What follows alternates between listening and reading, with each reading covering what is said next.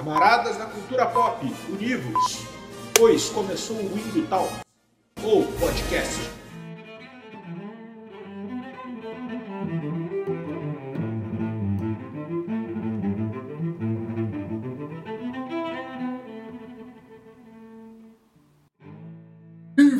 Fala galera das interwebs, arroba Valdir aqui novamente para mais um episódio do Indo Talk, o podcast. Bom dia, boa tarde, boa noite, bem-vindos a mais um episódio do Indo Talk, mais um episódio do Indo Talk na área. E hoje a gente vai falar de história, de política e de anime de pirata que estica, porque é isso que a gente gosta, é isso aí. Vamos falar daquilo que a gente gosta, né? Anime de pirata que estica e pirataria, né? Afinal, o Luffy, o nosso querido capitão do Going Mary, estaria se dando um torre da série live action baseada numa animação japonesa nesse exato momento? Isso e muito mais que a gente vai discutir nesse episódio. Né? Afinal, você provavelmente já viu a thumb, já conferiu o título, e sabe que vamos falar One Piece e pirataria, tanto nos mares quanto na web. Né? Esse é mais um episódio meio complexo, vamos dizer assim, um episódio diferentão aqui do, do podcast, né? Eu gravei com duas pessoas diferentes de novo, e aí não consegui bater os horários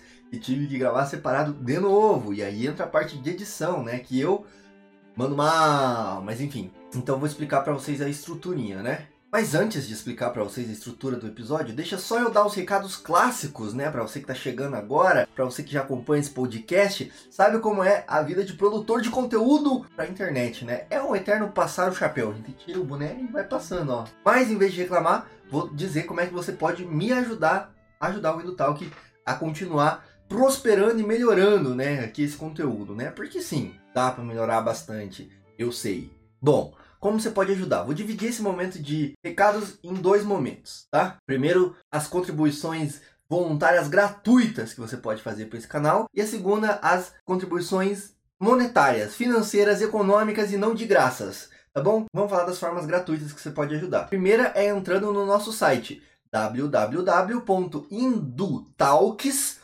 com.br Lá você encontra artigos de opinião, resenhas críticas, listas, quizzes, uma porrada de conteúdo assim para você se divertir lá e passar horas, né? E ajudar a monetizar um pouco, né? Desativa o adblock lá quando for entrar no Indutalks e vem um, um cascalhinho para nós aí, né? Ah, vocês criticam o capitalismo e vivem de ads. Fazer o quê, né? Vou citar aqui Rodrigo do Farofeiro Cast, né? E ele Teve uma fala brilhante, eu achei esses dias. Não lembro a quem ele atribuiu a fala, mas eu vou parafrasear o autor ou a autora da frase, fazendo um apude ao Rodrigo do Farofeiro Cast. A gente não vende alma pro diabo, mas às vezes a gente precisa alugar para pagar as contas, né? É isso. Criticamos o capitalismo, vivendo dentro do capitalismo. E é por isso que criticamos o capitalismo, pois vivemos dentro, dentro do capitalismo. Enfim, desativa o block, vê lá o conteúdo do nosso site que eu acho que é bem bacana, tá? Outra forma de você ajudar é engajando nas nossas redes sociais, arroba Indutalks em todas elas. Twitter, TikTok, Instagram, Tamo meio parado lá, né? Sim, tô postando uns stories às vezes, fazendo uns tweets. Vai engaja lá, quem sabe, né? Quem sabe o algoritmo entende que você curte, espalha a palavra para mais pessoas e aí a gente consegue chegar mais longe produzindo esse conteúdo aqui, né?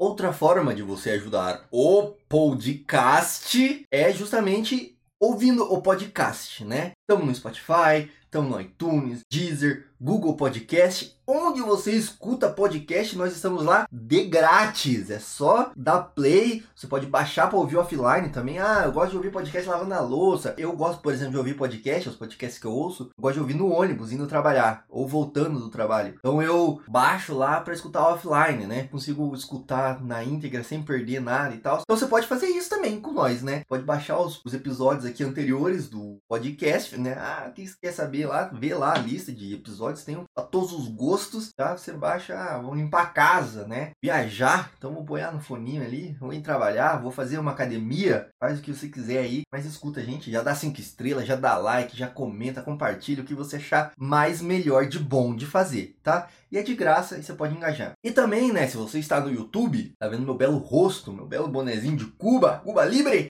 você pode engajar aqui também no YouTube, né? Também é de graça, né? A grande maioria dos episódios estão de graça aqui no YouTube também. E vários outros conteúdos, né? Vídeos ensaio, cortes de live, né? Reacts. Tem uma porrada de conteúdo aqui no YouTube. O que, que você faz? Se você não é inscrito ainda no canal, meu coração rachou um pouco aqui, saber essa informação, mas tudo bem, vai passar. Porque você vai se inscrever no canal agora, eu tenho certeza. Vai deixar o like nesse vídeo, vai curtir, vai comentar, vai compartilhar com seus amigos, tá? Que gostam de One Piece, seus amigos que odeiam One Piece, seus amigos que baixam filme, seus amigos que são piratas em alto mar estão procurando tesouros da marinha espanhola até hoje. Então você vai comentar e você vai curtir os outros vídeos que tem aí, vai assistir uma porrada de conteúdo que tem aqui no YouTube também, tá? Essas são as formas gratuitas de você ajudar a gente. E as formas não gratuitas. O que é as formas não gratuitas? A gente tem o nosso Apoia-se, que tá as moscas. Não existe apoio no Apoia-se mas você pode ser a primeira pessoa a apoiar lá. Então apoia.se barra Indotalks. Qualquer valor que você sentir no seu coração, for tocado, se comover, assim, a dois reais. Nossa, tá louco de bom. Você pode fazer um pix pro contato arroba indotalks.com.br ah, não posso contribuir todo mês, né? O apoia-se lá é um apoio recorrente, eu não tenho cartão de crédito, não quero apoiar todo mês, mas estou com dois real, cinco real sobrando aqui, vou fazer essa boa ação aí, pix contato@talks.com.br. Sempre que você quiser, você pode fazer um pix de qualquer valor. Ou procura a gente lá no PicPay, né, arroba Talks. Orelo também é de graça, tá ligado? Você pode ajudar a gente financeiramente de graça, sem gastar nada. Você vai na orelo.cc barra Indotalks ou baixe o aplicativo da Aurelo e procura Indo Talks, tá? E se você ouvir os episódios de graça, sem pagar nada, você já contribui. Porque cada stream, cada vez que o episódio é ouvido, a gente ganha 3 centavos. Olha que bacana, olha que legal, né? Então são essas formas que você pode contribuir, né, com o Indo Talk ou podcast, né? Contribuir comigo, tá? E agora chega de recados.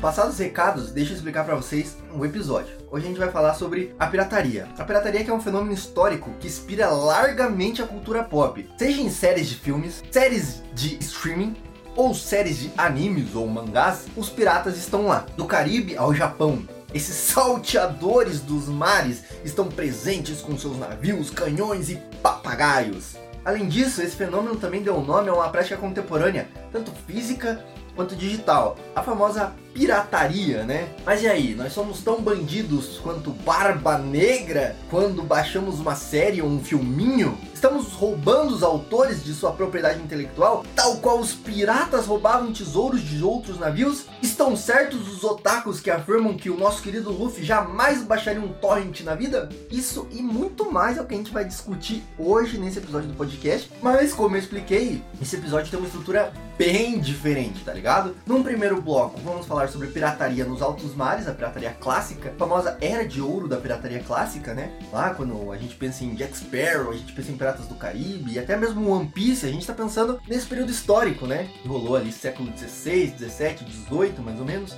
Então a gente vai falar sobre isso e tem um convidado especial para falar sobre isso, alguém que estudou, né, pesquisou dentro da, da história, né, da, da disciplina história, pesquisou esse período. Depois a gente traz no segundo bloco um outro pesquisador muito massa, tá ligado? Que é especialista em pirataria digital, né? Na verdade, é especialista em cultura livre, né? Direitos autorais, essa coisa aí, pra gente debater a pirataria contemporânea, né? Ela é ética, ela é moral, por que, que ela surge, como ela surge. E daí o terceiro e o último bloco, eles vão ser o mashup das duas, tá ligado? Vou trazer pergunta dos dois convidados e tentar costurar isso para fazer considerações finais, né? A gente vai falar no terceiro bloco especificamente sobre o One Piece e no último bloco a gente vai fazer algumas considerações considerações finais, costurando tudo que a gente falou. Eu explicando aqui para vocês é meio confuso, mas eu espero que na hora de eu editar esse episódio, eu consiga fazer com que ele faça sentido para vocês, tá? Eu espero que vocês curtam, se divirtam e se já pô, curtiu o tema, gostou do episódio, já compartilha, né? Já divulga esse episódio aí pra gente chegar mais longe, né? Então, sem mais enrolações, depois de enrolar já uma meia hora, né, do tempo de vocês, vamos direto pro episódio então. Por que alguém ia querer virar um pirata? É a melhor coisa que existe. Você tem vento nas costas, o ar salgado do mar, uma tripulação leal do seu lado. Dane-se o que tá no horizonte. É tudo sobre.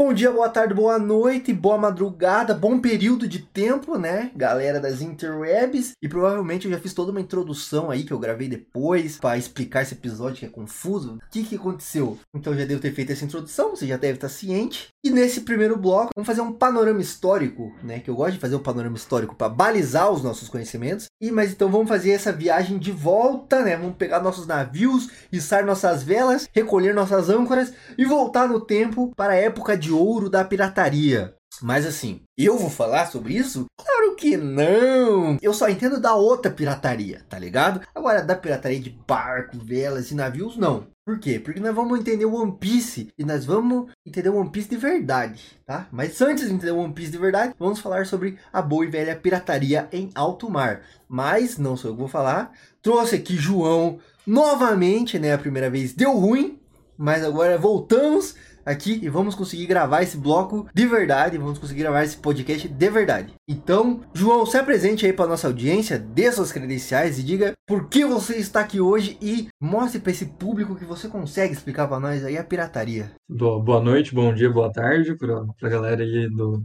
do Talks, quem estiver assistindo. Já aviso que deu aquele problema, estamos de volta aqui, mas estamos melhores ainda. Vamos, vamos melhorar a coisa. Então, meu nome é João Pedro Lupo Ferreira, faço graduação em, em História, licenciatura né, na Universidade Federal de São Paulo. É, eu estou terminando a graduação, então eu já me considero graduado. A universidade que ainda não, não considera muito não. Então, eu estudei, né, no período que eu estava realizando TCC, eu estudei sobre pirataria, mais especificamente sobre a Era de Ouro da pirataria e mais especificamente ainda sobre a República dos Piratas, que, como a gente vai falar daqui a pouco, é, são a república formada por esses piratas que a gente conhece, o Barba Negra, Samuel Bellamy, enfim. Eu também flerto muito com ficção, então a gente, pelo menos no, no meu trabalho, eu abordei muito essa parte da, da ficção.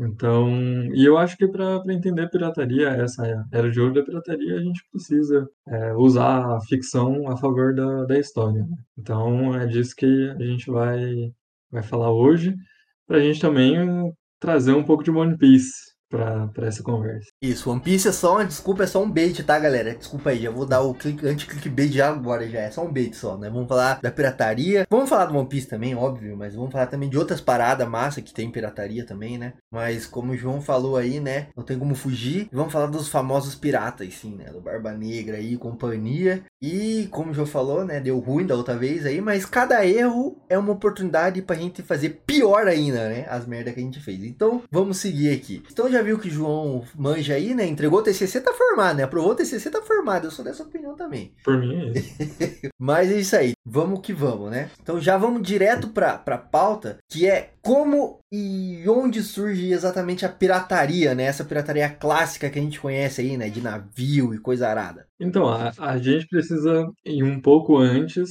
da Era de Ouro da pirataria para falar sobre pirataria, né? Então, desde que o mundo é mundo e existiram barcos para fazer transações comerciais, né? Ou uso militar, existe a pirataria, né? Então, a gente tem um dos registros né, mais antigos, obviamente não se chamava pirataria na época, mas um dos registros mais antigos que a gente tem é 1300 anos antes de Cristo. é um registro é, egípcio, né, um registro militar, falando sobre marginais, né, que faziam roubos e atacavam navios no norte da África. A gente vai ter o termo pirataria de fato, né, na Grécia, né? Então é pirates ou pirates né? não sei como fala latim, ou como fala grego, né?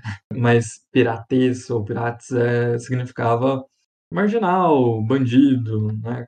Quem roubava. Então a gente tem como registro do termo mesmo, a gente vê o Homero usando a Odisseia no século 8 já, né? É um dos primeiros, primeiros casos que a gente vê o termo pirataria sendo usado.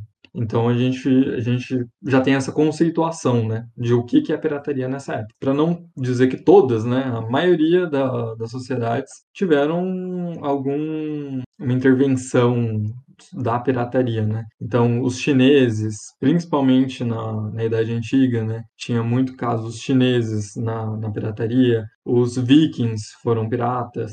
Então a gente tem a até na mesmo na, na Idade Média, né, se a gente for considerar os reinos, é, existia algum tipo de pirataria. Mas então a gente chega, né, no descobrimento do Novo Mundo, né, no mercantilismo, então, nas grandes navegações, que aí sim a gente chega perto da idade de ouro da pirataria. Porque, como consequência né, desse grande uso de, de navios, embarcações para fazer comércio, para explorar, a gente ia ter consequentemente, uma alta da pirataria. Né? Não é certamente nessa época que começa a Idade de Ouro, mas tem muitas divergências entre autores, né, entre historiadores, sobre quando começa. Aqui eu sigo, e que me, me parece, e para outros autores também parece a mais, mais bem delimitada, é, divide a Idade de Ouro em período bucaneiro, a Rota Pirata e o período de pós-guerra de sucessão espanhola. É, então, só para a gente jogar datas aí, o período bucaneiro a gente trabalha de 1650, então já vê que é um pouco, alguns anos depois do, descobrimento da, do Novo Mundo, né, até 1688. A Rota Pirata vai de 1690 até 1700 e a pós, já, o período de pós-guerra vai de 1701 a 1720, que é o, a, o período que eu estudei mais a fundo, né? Mas só para a gente trazer um pouco de contexto, o período bucaneiro, né, é o que eu chamo de, digamos, o período pirata quase primitivo, assim. Mas é até um pouco de maldade falar nisso, porque já existiam muitas ações piratas bem notáveis, né? né? Mas eu chamo disso porque o período bucaneiro vai falar um pouco da, da história dos bucaneiros, né? Que eram chamados os marinheiros que caçavam, geralmente porcos ou javalis, né? E grelhavam a carne deles em bucãs. E por isso eles foram chamados de bucaneiros. E aí vão tratar um pouco da, da ação desses piratas bucaneiros. E acredito que até hoje a gente ouve, né, o, o termo bucaneiro, né? Principalmente na, na ficção, assim. É, é interessante a gente saber que veio daí. Aí a pró, o próximo período, o segundo período, que é a Rota Pirata, é o que eu chamo da, da fase exploratória, né? Então os piratas vão para a Ásia que já tinha pirataria na época, né? Mas os piratas aqui da, da América, eles vão para a Ásia, né? Da Europa também, então é quase que exploratório. A pirataria em Madagascar cresce, e etc. E aí a gente chega então no período de pós-guerra de sucessão espanhola. É um período que eu, eu considero que é o que formou a imagem, né, o estereótipo da pirataria. E tem alguns períodos antes até, então a gente tem, por exemplo, a figura do Francis Drake como uma figura muito emblemática da, da pirataria, mas eu, eu considero que foi uma contribuição de imagem, digamos assim, até chegar nesses piratas de verdade, né? Que são os que a gente mais conhece. Os famosos, né, que a gente tem hoje é. aí retratados. Falou então 1600, 1700, é, é mais ou menos ali século XVI até o século XVII, né? É isso, né? Na verdade, século XVII até século XVIII, né?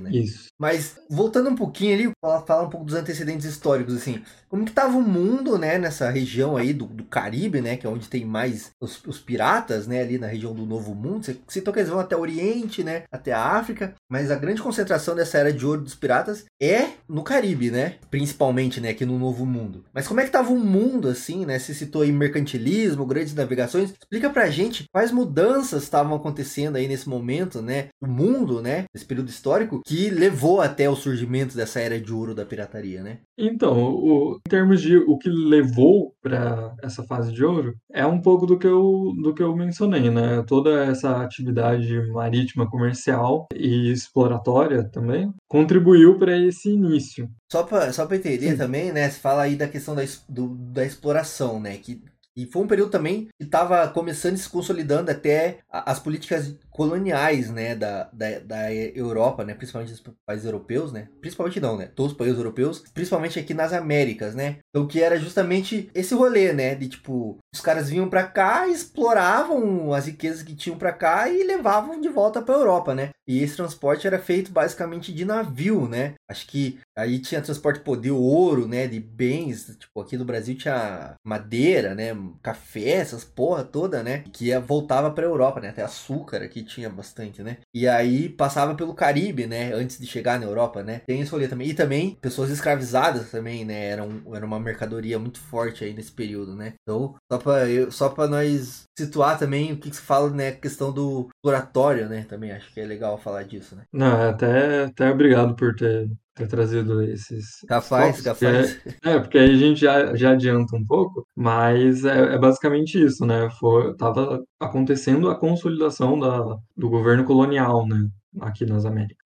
Tanto na, na, América do Sul, quanto na América Central, na América do Norte, né? Então, a, a pirataria vai, vai falar muito com é, ambas a, as Américas, né? Por assim dizer.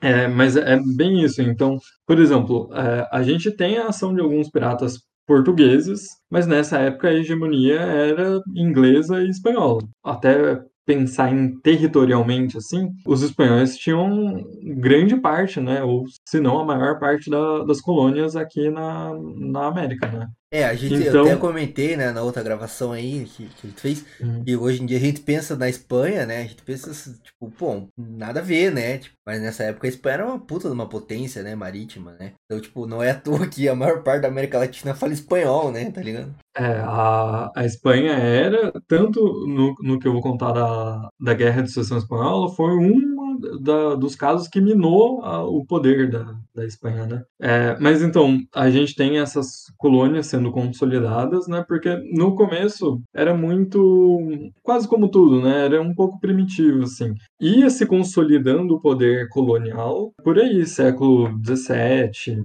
século XVIII. Então, grande parte da, dos frutos que a Europa trazia das Américas, para você né, ir das Américas para a Europa, tinha que passar pelo Caribe. Não dá para passar pelo outro lado, né?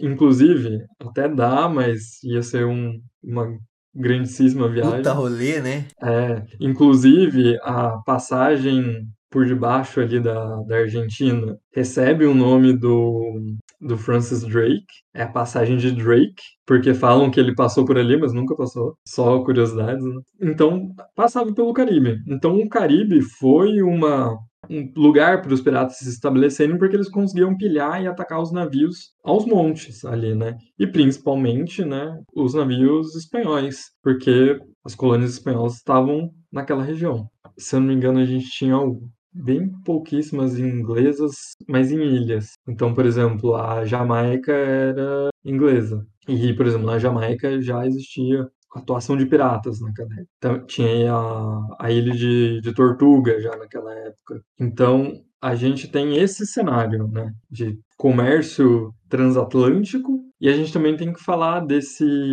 comércio triangular, né? Isso vai fortalecer conforme vai, vai passando os anos, né? Então, por exemplo, pós-guerra de sucessão espanhola, isso vai até fortalecendo, mas a gente precisa falar, né, desse comércio que a Europa escraviza né, pessoas na, na África e aí leva para as colônias na, nas Américas, pegam os recursos das Américas e levam de volta para a Europa. Né? Então, isso é o que a gente chama, chama de comércio triangular. Né? Então, a gente tem esse cenário para contextualizar o, o que está acontecendo né, no meio da, da pirataria. Total, não, mas é, eu acho que é esse, esse panorama, né? E aí você também tem a questão das frotas marítimas, você comentou da outra vez, né? Se fortificando. E muita dessa galera acaba sem trampo, né? E aí acaba caindo na pirataria também, né? Então acho que é um pouco disso, né? O mercantilismo nascente, esse comércio colonial se consolidando e muito da, da transação, né? Rolando marítimo, né? Não tinha outra forma de, né, de levar as paradas, né? Da Europa as Américas, né, nesse momento. Então tinha que ser por barco, né? E aí acabava que né, a galera roubava os barcos, né? E é isso que era. Né? É, é como eu tinha falado, né? Nessa, nessa fase de, da rota pirata, né? A, a pirataria já tinha praticamente consolidado a, as rotas que, que eles tinham atuação, né? Quando entra o período de, de pós-guerra de secessão espanhola, essas rotas já estavam prontas, assim. Os marinheiros eles já, já tinham conhecimento, né, dessas, dessas rotas de onde aconteciam esses ataques, né? Mas então, para a gente entrar um pouco no, né, nesse período de pós-guerra, que eu acho que é o período que aí sim é a idade de ouro no seu ápice da, da pirataria, o que estava acontecendo na, na Europa nessa época? A Europa ela sempre teve um, uma coisa de, de manter o equilíbrio de poder né, entre os reinos naquela época. Eu acho que até hoje eles ainda têm um pouco dessa, dessa coisa assim de, de equilíbrio de poder. Mas então, na, na época, a gente tinha na Espanha o rei Carlos II, de Habsburgo, conhecido, Habsburgos conhecidos por queixinhos avantajados. E... O famoso goleiro Cássio, né? Exato, igualzinho. E o que que estava acontecendo? Espanha era Habsburgo, então, enquanto, por exemplo, a, a França era Bourbon, né? Então, na época, a França era do Luís XIV, o famoso Rei Sol, e o Carlos II da Espanha não tinha sucessores para o trono. Então, por isso, ele acabou nomeando o Felipe de Joux, que era o neto do Luís XIV, o Rei Sol. Né? Então, ele estava nomeando para o trono da Espanha, que era Habsburgo, um Bourbon. Né? Iam ser um Bourbon na Espanha e um Bourbon na França, que eram duas, dois reinos muito fortes. Isso quebra o equilíbrio da Europa, né? o equilíbrio de poder da Europa. Então, muitas nações se voltaram contra a Espanha. E o que acontece? Rei Carlos, em 1700, ele morre e acaba passando para o Felipe de Joux, que vira o Felipe V da Espanha. Em poucos anos, eles começam a guerra. Eles formam a Grande Aliança, né? Então, Inglaterra, Prússia, Holanda, Áustria, eles formam a grande aliança contra França e Espanha, basicamente, para manter esses, esse equilíbrio de poder. É importante também trazer que na Espanha, aquela parte da, da Espanha que a gente conhece ali, que fica no, na Península Ibérica, na época era a, a Espanha estava ali, né, o, o rei da Espanha também estava ali, mas ela tinha posses em outros lugares da Europa. Então não era só a Espanha como a gente conhece hoje em dia, né? Ela tinha mais posses e até por isso ela era considerada até mais forte. Mas voltando, eles começam a, a guerra, né? Então eles travam diversas batalhas e, consequentemente, essas batalhas também envolviam a parte marítima. A Inglaterra já estava se consolidando como uma grande potência naval na época. Então tinha muita atuação da pirataria na época. Por que da pirataria? Se a Inglaterra colocava marinheiros para atacar os navios espanhóis, para os espanhóis, aqueles marinheiros eram considerados piratas, porque eles roubavam, atacavam os navios deles e, e também os navios que vinham das colônias, né? Então, os navios estão vindo das colônias, eles também atacam, né?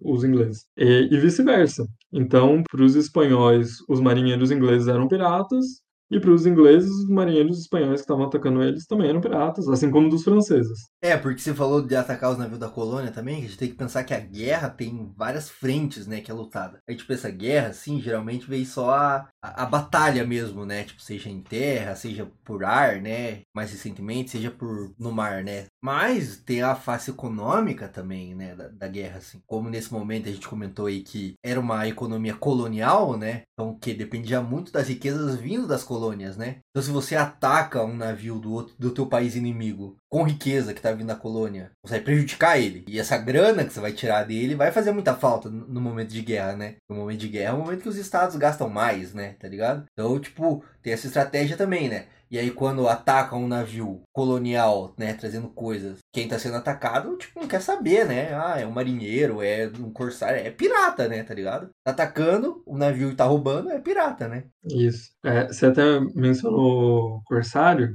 é importante também falar que, que nessa época, e isso tá ligado um pouco com essa discussão, mas existiram a, as cartas de curso. Né? As cartas de curso eram quase que uma autorização que o governo dava para os marinheiros para eles pilharem e atacarem outros navios. Né? Então é um pouco nesse estilo. Né? A, a Espanha dava uma carta de curso para o marinheiro e aí ele estava, digamos, juridicamente, ele estava liberado para atacar navios ingleses.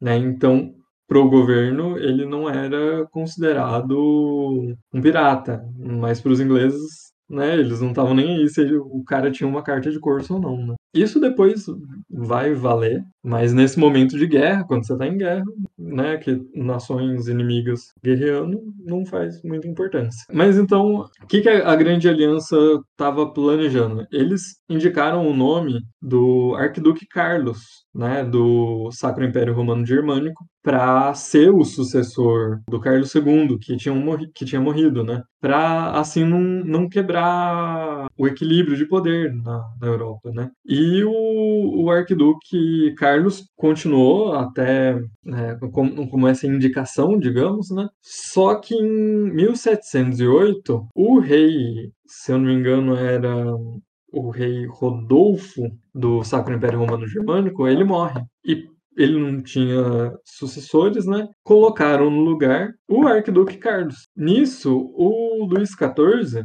já viu um, um, uma desculpa para começar a fazer as concessões e tratados de paz, né? Então, vários tratados de paz rodaram acabou não, indo, né? Até que em 713, 1714, a, o Tratado de Utrecht, eles acordaram, né, entre o, no Tratado de Utrecht. E nisso eles, né, a Espanha deu algumas fez algumas concessões, então, por exemplo, todas essas terras que eles tinham fora da Península Ibérica, eles fizeram essa concessão, né? É, então é nesse momento, é nesse momento que a Espanha vira mais ou menos o que ela é hoje, então. É, é quando a gente fala em termos de território, é, né? Mais para frente tem outras coisas que acabam minando tanto o, o poder quanto o, o governo em si, né, da, da Espanha. Mas, por exemplo, é, aí já começa a ficar na formação territorial que a gente conhece hoje, porque ela faz essas concessões nesse tratado de paz. Então esse tratado de paz passa, né? Então a, a Inglaterra não pode mais, né, digamos, atacar a, a Espanha porque eles estão já em paz. É nesse momento que grande parte desses marinheiros, desses corsários que lutavam na guerra, ficaram desempregados. Está em paz, não tem mais com quem guerrear, não tem mais navios para atacar, digamos.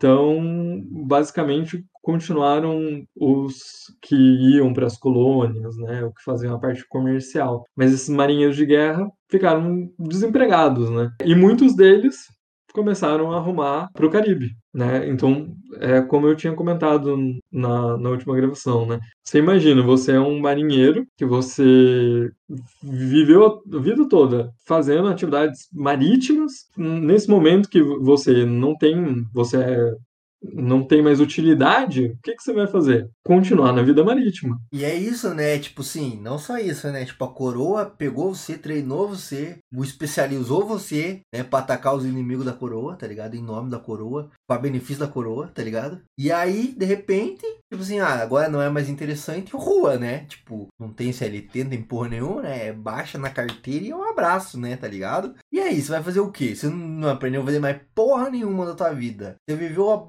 maior parte vida no mar, né? Atacando as pessoas. E agora? Você tá desempregado, você vai fazer o quê? Plantar batata, tá ligado? É, acho que até alguns até poderiam ter tentado plantar batata, mas, é, mas grande parte, né? Não, não dá para dizer que todos foram, mas obviamente grande parte continuou numa. Continuou não, né? praticamente ingressou numa vida de pirataria, né? Uma das grandes figuras que, que foi pro, pro Caribe e participou da guerra foi o Benjamin Hornigold, por exemplo. Ele eu considero que, que foi quase o pai da, da pirataria nas Bahamas. E, e aí é, é esse recorte que, que eu estudo, né? Desses piratas que foram para Nassau, né, na ilha de Nova Providência, nas Bahamas, e lá eles estabeleceram essa República dos Piratas, né, que era quase um quase um governo pirata, não nesses termos. E, e isso ainda demorou um tempo, né, até eles se consolidarem lá, começarem a, a criar suas tripulações, né. Pelos estudos que eu fiz, se estabeleceu a República do, dos Piratas em 1716. A guerra tinha acabado em 1714, então demorou uns dois anos aí. E explica então pra nós aí o que, foi essa República dos Piratas, né, de fato, porque a gente comentou bastante na outra vez aí também sobre a questão do, daquela série Black Sails, né, que é legal pra caramba, né, e retrata justamente esse período, né, da República dos Piratas ali em Nassau, né, e que é isso, né, tipo, foi esse momento aí. E daí também já emenda aí já para nós já como que se deu a queda, né? Tipo, você falou do auge, né, que foi aí né, na pós-guerra de sucessão, né, da, da Espanha, e aí explodiu a pirataria de fato, né, pelo menos no ocidente, mas explica daí já também como é que se deu a queda, né, desse, desse fenômeno histórico aí, né, da pirataria. Então, a, a gente precisa estabelecer um pouco que a é, ilha de, de Nova Providência, né, mais especificamente Nassau, já era povoada, fazia alguns anos já, e já tinha muita atividade pirata na, na, na época. É, era ainda um pouco primitivo, digamos assim, não era tão, tão forte a pirataria lá, mas quando tem esse contingente de, de marinheiros, agora piratas, é, indo para Nassau e se estabelecendo lá, eles começam a fazer uma, uma espécie de, de governo mesmo. Então, vários piratas iam para Nassau. Nassau também é um lugar muito. Eh, são, são várias ilhas em que, primeiro, já é um, uma boa localização para você atacar tanto navios espanhóis, né, porque sai ali por cima, tanto navios ingleses, porque a, as Bahamas estão ali do ladinho da, da Flórida, né? Perto ali da Carolina do Sul, Carolina do Norte, Virgínia, ali o comércio colonial era muito muito intenso ali. Só que nesse, nessa época eles tinham um código que eles não, não podiam atacar, né, moralmente assim, eles não podiam atacar os navios ingleses. Mas então a formação foi basicamente essa, começou com esses piratas quase que desenvolvendo mais a pirataria no, na ilha de Nassau. Com isso, juntou, juntou muitas tripulações. Foi nessa época que o, o Edward Teach, o Barba Negra, foi também para Nassau. Né? Ele e o Horngold, a gente tem ele como ele, os dois como grandes aliados. Então eles faziam parte né, da, da mesma tripulação nesse, nesse início. Eu estabeleci na, na minha pesquisa que a gente tem duas vertentes, né? A gente tem o Benjamin Hornigold e o Henry James. Né? O Henry James era um, um pirata, um marinheiro que trabalhava para o governador da Jamaica, Jamaica, né, colônia inglesa. Então ele ele fazia algumas atividades piratas, piratas em nome do governador. Então, o governador tem um episódio até que tem uma frota espanhola que o pessoal supõe muito que é uma que tem no Black Sails no começo, o Urca de Lima. Que... Lendário, né? Mitológico. Lendária Urca de Lima. Que a Espanha tinha uma frota cheia de navios de, com tesouros, né? Ouro, prata, retirado das Américas. E é considerado que esse Urca de Lima foi um dos grandes navios com esses tesouros. E o, o governador da Jamaica tinha enviado o Henry James para roubar essa essa mercadoria, né, e dividir os lucros com ele. Naquela coisa que é uma coisa que não podia, porque os espanhóis eram aliados nessa época, mas ele enviou e foi um pirata. Hum, que foi enviado. A famosa polícia pedindo um arrego, né? Não Isso. pode, mas acontece. É, então foi. A, a gente tem o, o, Henry James. O Henry James é caçado depois, e por isso que ele vai até, até Nassau. Ele é muito retratado como um capitão pirata que é bruto, ele mata mesmo sem dó. E o Hornigold ele é tratado mais como bonzinho, né? Obviamente a gente não pode ter essa, essa visão de que um é bonzinho e o outro é mau. Então, mas o Horngold ele vai também para ele chega, né, da, da Inglaterra para Nassau e ele é quem traz mais forte esse espírito de liderança, né? A República dos Piratas não tinha um, um, rei, um líder, né, um governador, alguma coisa assim, mas ele tinha uma figura muito forte, creio pela experiência, pela experiência militar dele, até na, na guerra, pelo conhecimento dele. E ele traz essa eu, eu, chamei na minha pesquisa de proclamação da República dos Piratas, né? Que ele fortalece o Código Pirata. E aí, acho que cabe falar um pouco, né, do, do Código Pirata, que esse Código Pirata era, nesse início, não atacar navios ingleses, né, por exemplo, pois eles eram ingleses, a grande maioria, né, eram ingleses, então eles tinham essa coisa quase moral de não atacar os navios ingleses. Eles tinham também é, mudava de tripulação para tripulação, mas eles tinham essa coisa de dividir os espólios. O capitão em algumas tripulações recebia até uma parte a mais desses espólios. Eles tinham muitos autores vão chamar de democracia, que é muito perigoso, falar isso na, na, época, mas que os tripulantes, se eles não estivessem gostando da, da liderança do, do capitão, eles podiam abrir uma votação na tripulação para tirar esse capitão e eventualmente colocar outro no lugar. Né? É o que acontece com Horngold em determinada fase da, da República dos Piratas, e um dos navios do Horngold ele entrega pro, pro Barba Negra, pro Edward Teach. Chama de Edward Teach porque ele só vai ser o Barba Negra, né? Considerado o Barba Negra, algum tempo depois. E também nesse meio do Benjamin Horngold, a gente tinha o Samuel Bellamy, o Samuel Bellamy é considerado um dos piratas que mais, mais ricos, que né, ele conseguiu mais pilhagens e mais navios também, bem equiparado ao, ao Barba Negra. Então, eu vejo eles como uma segunda fase. Então, tipo, a primeira fase, o Horngold e o Jane. O James ainda vai trabalhar com o Charles Vane, com o Cálico Jack, Rackham, com a Annie Bone, e do outro lado o, Horngold com o Edward Teach, com o Steve Bonnet.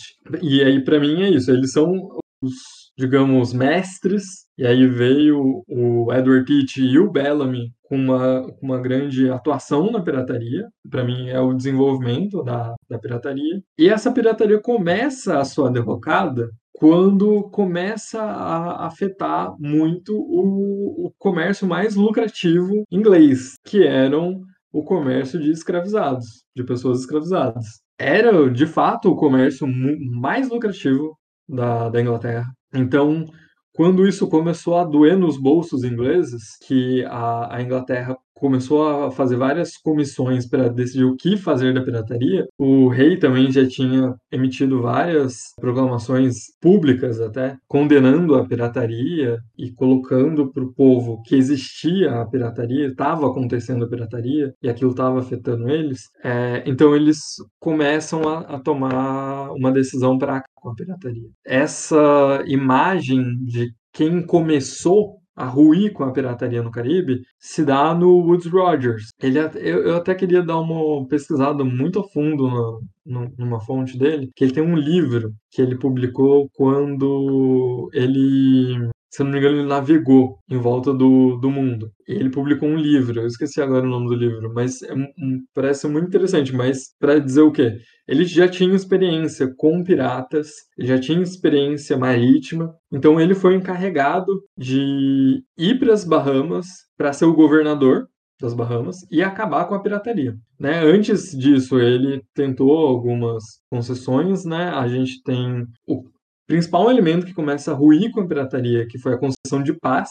Alguns colocam que ele que, que conseguiu fazer o rei emitir essa concessão de paz. Eu tenho lá minhas dúvidas. Na, na minha visão, foi mais o, o, parlamento ali. Pode ser que ele estava junto do parlamento, ele estava, né, de fato, mas para mim foi uma decisão conjunta, né, de conseguir a proclamação de, de perdão de paz. E esse perdão de paz era o quê? Todos os piratas envolvidos na pirataria no Caribe, se eles se entregassem, todos os crimes eram absolvidos, né? Como a gente tinha conversado na última vez, era tipo uma anistia. Então eles não sofreriam nenhuma punição. Outros acordos de paz já aconteceram antes, não deram muito certo, de acabar de o pirata se entregar e acabar sendo enforcado, né, no, nas docas da Inglaterra, mas nessa, por grande, grande parte, deu muito certo. E aí, então foi isso.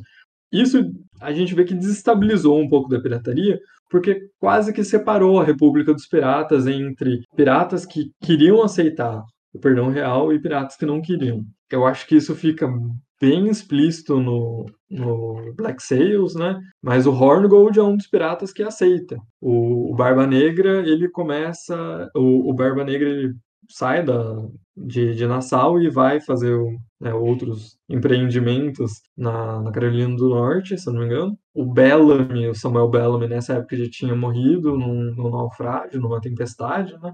Então a gente tem o, o Charles Vane, ele continua lá o, com muito ímpeto em, em continuar com a, a, República dos Piratas, mas até que o Woodes Rogers chega em Nassau, de fato, trazendo o perdão real físico, né? A proclamação então em mãos e também travando algumas pequenas né, batalhas até conquistar o forte de, de Nassau e conquistar em si, digamos, a, a cidade, a vila inteira ali de Nassau. É, então isso faz com que os piratas comecem a, a, se espalhar, né? Alguns fogem. Então a gente tem alguns piratas que vão vão para Madagascar.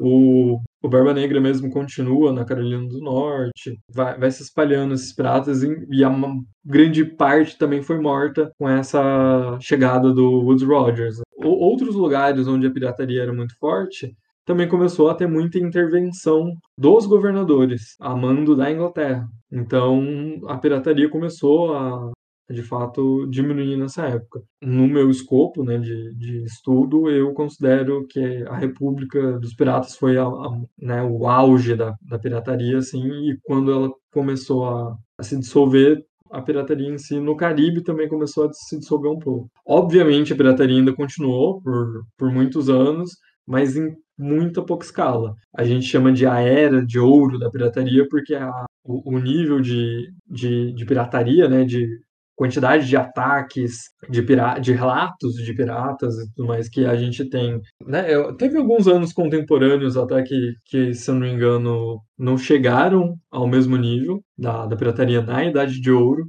então a gente tem isso como a Idade de Ouro, a pirataria clássica mesmo, que é a, a que a gente conhece. E é o que a gente pensa, né, quando fala ah, pirata, né? pensa, né, por causa das representações, né, muito da cultura pop também, mas não só, né, da cultura e das artes no geral, né. Quando vai falar de pirata, é desse lugar que tá falando, né, desse momento histórico aí, né. É, isso é engraçado também, né, porque a gente vê, por exemplo, os vikings, os vikings têm, têm grande expressividade na, na representação na, da, na cultura pop, né? E os vikings eram piratas, mas eles não são conhecidos por serem piratas. Né? Ninguém fala assim, ah, okay, os piratas, vikings, é, mas os vikings, né? Então a gente tem muito forte essa, né, essa, esse fenômeno, né, esse evento do, da, da, dos ataques na, de embarcações coloniais na pirataria da, da era moderna da Cidade de Ouro. É, você comentou também da outra vez, né, que até outro fator também foi a modernização dos barcos, né, quando a Inglaterra principalmente, né, começa a trazer o barco a vapor, né, e aí fica bem difícil, né, pros caras que navegavam a vela, né, acompanhar os caras, né. Então, é, e, sim. Daí teve esse gap também, né, de tipo, porra, até os caras dos navios conseguir barco a vapor já tinha, né, outros barcos aí, daí também nem dava, né. Daí tem esse gap até chegar hoje, né, a gente tem aí muito em alguns lugares concentrados, né, como a Somália, eu tava vendo esses tempos aí, é um, é um lugar que tem bastante pirataria contemporânea, né, mas aí é outro tipo de pirataria, né, é outra coisa, né. É, então a, a gente tem é, essa, essa alta da pirataria, né, vai caindo nessa, nessa época, no, no metade do, do século XVIII, mais ou menos, a, a, última metade. E no final, também na última metade do, do século XIX, que a gente tem o desenvolvimento de barcos a vapor, né? Então aí os, os barcos, os navios é, a vela já estão meio ultrapassados, né, para a pirataria. Então, até eles conseguirem navios mais modernos, navios mais eficientes, porque os, os barcos a vapor, for, em termos de velocidade, muito mais do que um, um barco a vela, né? Então, até eles conseguirem isso, demorou bastante. Outro fato também que, que possibilitou a pirataria contemporânea, né? Que é essa pirataria que a gente vê hoje em dia, que é bem menor do que a pirataria da Idade de Ouro, é a globalização, né?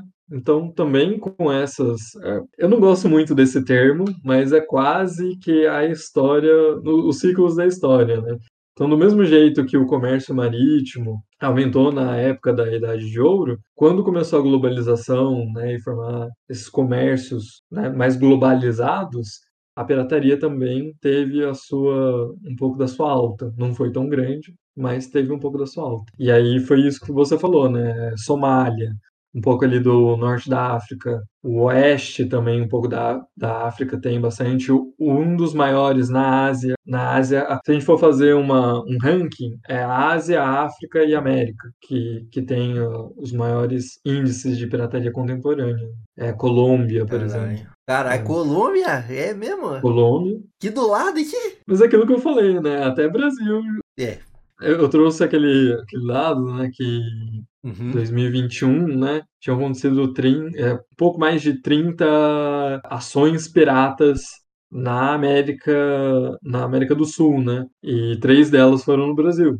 E, tipo, a gente, a gente acaba nem, nem É. sabendo, né? É, de fato, mas é muito louco. E é louco também que da outra vez a gente comentou também que nem é novidade, né? Porque teve pirata dessa era clássica aqui no Brasil, né? Também, né? Aí na, na época do, dos Barcavela e os caralho, né? Teve aqui também, né? É, na verdade, a gente tem, eu acho que grande, grande, se não inteira parte da, da nossa história colonial, a gente teve é, ataques piratas, né? Tinha até comentado que o PET da, da Universidade Federal lá de, São Paulo, né? É, é um programa da, da universidade que trabalha esse especificamente com o pessoal de história, né? Então é PET História. Que eles tinham recuperado um diário de bordo de um pirata não, não me recordo agora se era um pirata ou um marinheiro português aqui no Brasil. Então eles estavam fazendo toda a transcrição do diário de bordo. Então é, é bem interessante trabalhar essa vertente da pirataria na tanto no Brasil quanto na América do, do Sul, né? Porque se a gente for ver essa pirataria que aconteceu da República dos Piratas, nas Bahamas e tudo mais, dialoga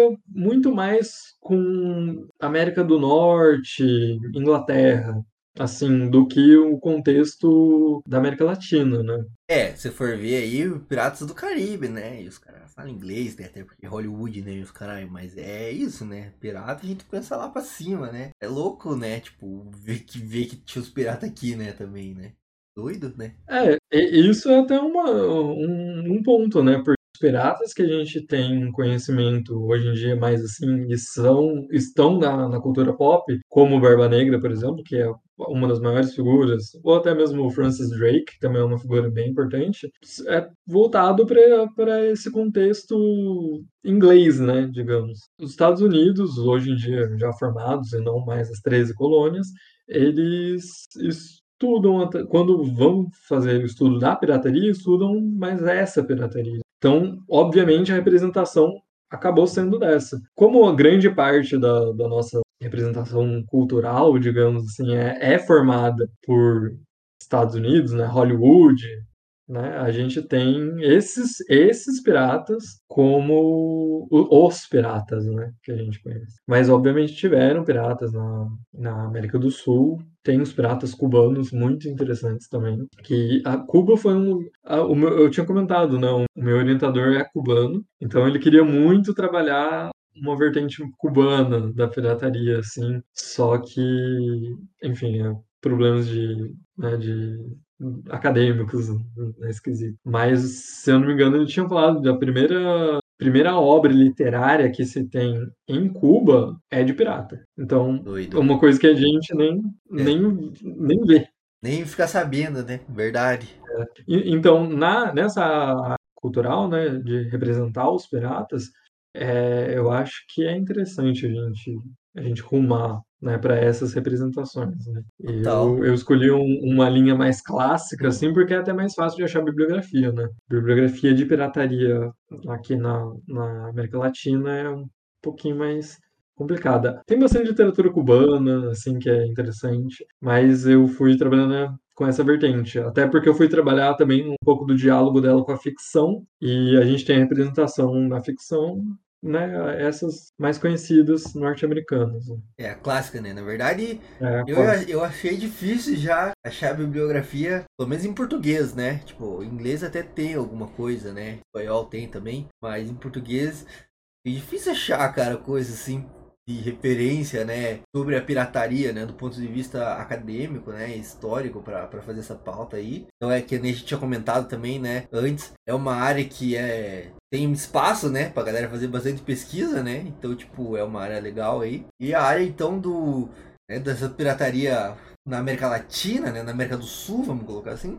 Então é um é um matagal, né? Um campo aberto, assim, que esperando a galera desbravar, né? É, se a gente for colocar academicamente, é, realmente é, é muito complicado é, se a gente comparar com essa bibliografia inglesa ou estadunidense, né? É muito mais fácil você você encontrar essas essas obras. O que a gente tem mais aqui na até em português mesmo, não é muito sobre a pirataria em si, mas sobre a representação da pirataria. Então a gente vai falar como surgiu o estereótipo do pirata e tudo mais, e não sobre a história da pirataria em si. Né? Isso daí é quase de encargo inglês e estadunidense. Né?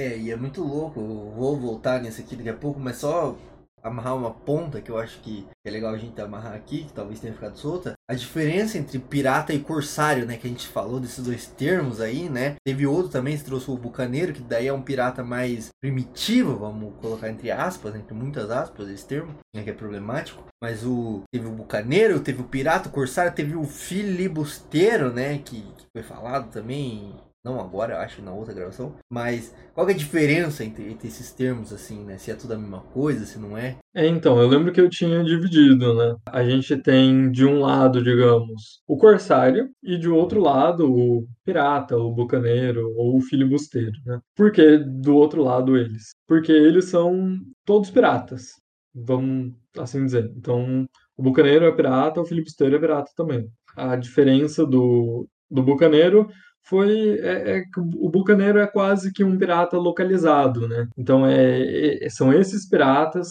que habitavam essa ilha específica que eu me esqueci muito o nome dela. Eu não lembro se era da Martinica, mas acho não, não, não me recordo direito agora. Mas eram esses piratas ou esses marinheiros que estavam nessa ilha que, que foram conhecidos como os bucaneiros. Né? É, e como eu tinha dito, até hoje representação dos piratas a gente fala, né? Às vezes, o bucaneiro, né? Eventualmente você vai achar algum restaurante que vai fazer alusão à pirataria e falar, ah, bucaneiro, não sei o quê. E o filibusteiro, ele já é, um, é, é mais por tipo de embarcação. Então, o filibusteiro, ele utilizava um navio menor, mais veloz, tinha uma vela só, então é mais por tipo de embarcação. No geral, a gente consegue englobar eles como piratas, né? Já o corsário, o corsário era quem recebia a carta de curso. Aquele marinheiro que recebia a carta de curso pelo governo inglês, ele era considerado um corsário, né? E a sua tripulação também eram de corsários. Então eles, todas as ações que eles fizessem eram legais, sob o ponto de vista de quem emitiu a carta de curso. Então, por exemplo, nesse tempo de paz entre ingleses, espanhóis e franceses, o marinheiro inglês que recebia a carta de curso, ele estava legalizado tanto para os ingleses quanto para os espanhóis e para os franceses. Então, se o corsário infringisse e, por exemplo, atacasse um navio é, espanhol, ele estava indo contra a legalidade, né? Diferente do que era em tempo de guerra. Em tempo de guerra, se ele atacasse um navio é, espanhol, ele ainda estava sob legalidade inglesa, mas para os espanhóis ele era considerado um, um pirata. Então, meio que fazendo essa divisão, né? Então, um era legal sob o ponto de vista governamental, né? E o outro não. Entendeu, entendeu. Tem a ver com a relação ali com o poder estabelecido também, né? Com autoridade Isso. e tal. E agora voltando naquele ponto que você falou das representações, né, dos piratas, você comentou que é difícil até separar, né, tipo, o que, que é história, o que, que é ficção, porque também as fontes nesse período aí não estavam tão preocupadas em separar isso, né, na verdade, sim. A maioria delas até, inclusive, romanceia bastante coisa, né, para vários propósitos, né, para mostrar a grandeza da, da da, Marinha Real Inglesa, ou para tipo condenar as ações piratas, ou para divertir a galera de não entre na pirataria, né? Mas a gente comentou também, né, antes que justamente essas representações, né, ou essas fontes dizem mais do momento em que elas foram feitas, né? Então dizem mais sobre quem fez essa representação do que sobre as pessoas representadas de fato, né? Isso que é importante a gente entender quando a gente estuda a história da pirataria, né? Também. Beleza, talvez não dê para separar assim tão ipsis litri assim, né? As fontes do que é real, que é ficção, que é fato, que é romance, mas é interessante notar que quem tá contando, né? Por que tá perpetuando esse estereótipo, né? Por que está contando a história desse jeito, digamos assim, né? Já que os próprios piratas deixaram poucos registros também, né? Eles mesmos, né? Eu acho que isso que é importante também da gente ter em mente, né? Quando a gente fala da era de ouro da pirataria, né? Porque senão é isso, né? Você falou da, da democracia e eu vejo também que é um ponto legal, assim, porque, beleza, talvez seja um termo anacrônico falar em democracia, né? Mas eram algumas experiências que fugiam à regra do regime colonial, do regime, como é que eu posso dizer? Absolutista. Assim? Absolutista, né? esse termo que eu tava procurando. Absolutista, né? Que era tipo, o rei manda, né? E tem uma, uma hierarquia muito bem estabelecida. Você comentou, dentro do navio, cada pessoa tem um voto, né? Tá ligado? Inclusive, muitos dos navios, né? A gente comentou da outra vez também, tinham pessoas que eram ex-escravizadas, né? Que foram libertas ou se libertaram, né? Juntaram-se a aos navios piratas e agora tinha um voto, né, para decidir quem era o capitão, quais batalhas eles iam lutar, quais navios eles iam saquear, né? Então, se não é democrático nesse sentido, se não é anárquico, né, no sentido que a gente tem hoje da anarquia, pelo menos é uma experiência, um germezinho de algo que corria contra a regra, né? E isso também era, era perigoso, né? Por poder estabelecido, né? Então, também tem um motivo a mais, né? Não só econômico também, mas político, para você demonizar o pirata, né? Para você dizer, não, esses caras eles são maníacos, eles né, violentam, né? Eles matam, escortejam, eles não têm coração, eles não são nem seres humanos, né? Enfim, Acho que é, é, interessante a gente notar isso também, né? Ao mesmo tempo também que não dá pra, tipo, porra, também cair no outro erro de dizer, ah, então eles eram revolucionários, né? Os caras eram porra, contra o poder estabelecido, os caras eram, né, proto-socialistas, proto-anarquistas, né, primitivos. Calma, não também, né? Porque o cara também tava atrás do dinheiro, né?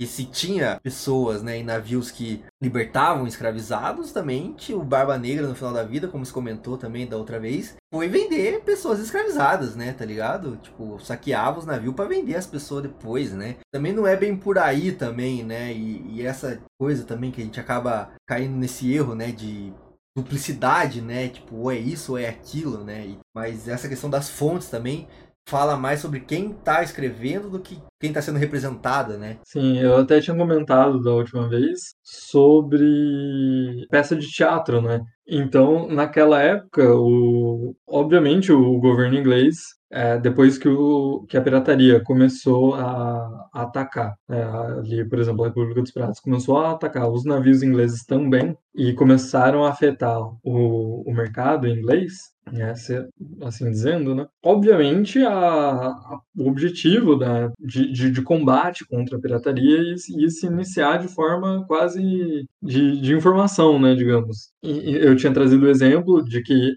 a gente tem alguns autores que trazem que naquela época já tinha peça de teatro demonizando a pirataria, né? Então, ali pro, pro finalzinho do, do século XVII.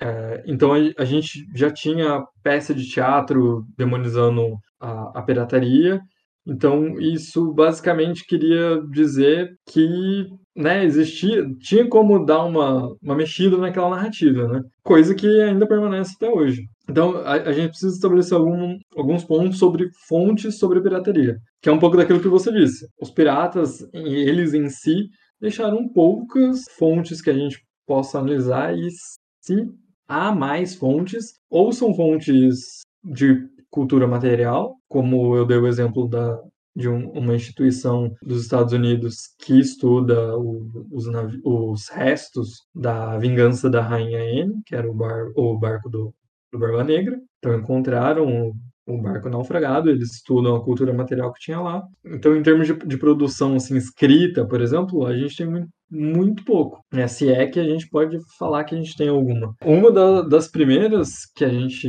supostamente teve foi o que eu tinha comentado, que era o, diário de bordo do, do Capitão Johnson. Então surgiu nessa época um, esse diário de bordo de um capitão que ele falava que, que ele reuniu num livro é, relatos sobre a pirataria e que hoje em dia há muito, hoje em dia não, faz algum tempo já, que há muita discussão sobre a autoria, se de fato foi esse capitão Charles Johnson, se não me engano, porque era um, um diário que quase demonizava a pirataria. E isso também era uma, digamos, uma estratégia para você acabar demonizando os piratas, né? Que foi o que aconteceu um pouco com a Ilha do Tesouro. Mas a Ilha do Tesouro é muito mais para falar sobre estereótipo do que demonização de, da pirataria, né? Mas então, tipo, eu, as fontes são um pouco voláteis. Assim. Tanto que essa história da República dos Piratas é uma, digamos, vertente narrativa.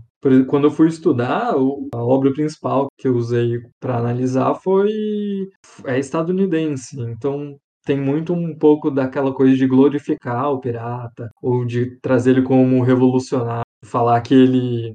E isso daí eu acho bem discutível, mas que antes mesmo da queda da Bastilha, eles já tinham ideais democratas e etc, né? Então, eu acho que é muito glorificar a imagem do pirata, trazer ele como esses revolucionários. E aí a gente tem esses esses dois lados, digamos, né? Enquanto os ingleses tentam demonizar a pirataria, tem os estadunidenses que tentam né, trazer mais um, um pouco mais romântico esse pirata, né? Esse pirata Robin Hood, que eles, como eles chamavam o, o Samuel Bellam. Né? Então eu acho muito volátil também. E quando a gente vai estudar, tem outra coisa também, que é muito difícil a gente separar um pouco disso, o que, que pode ser ficção e o que, que pode ser histórico. Então eu estava comentando até que eu, eu tenho um livro aqui, que é um livro em português até, que traz um monte de informações sobre pirataria, mas não, não fala nenhuma fonte. A gente tem outras que,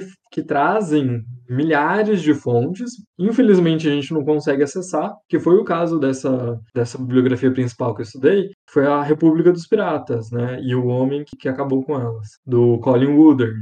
Ele cita muitas, mas muitas fontes históricas, mas são fontes que a gente não consegue acessar. Porque ele só fala assim, ó, tá no arquivo tal, do lugar tal, e o número do arquivo é tal. Eu não tô no arquivo, infelizmente. Pra... Acredite, né? Acredite. É, e ele traz umas coisas que eu utilizei um, um autor haitiano até, que ele fala sobre o simulacro, que é a gente trazer descrição da história e é uma descrição que você não consegue dizer. É, é quase que uma interpretação da história. Então, por exemplo, nesse, nesse livro fala, ah, vou dar um exemplo aqui. Ah, o Barba Negra chegou com um navio cinza dele, com a madeira acinzentada, e atirou com três canhões e estourou a, a proa do, do navio inimigo. Co como que o, a pessoa que escreveu esse livro sabe que o navio era de madeira acinzentada, que ele disparou exatamente três canhões. Então é meio que você descrever o que aconteceu.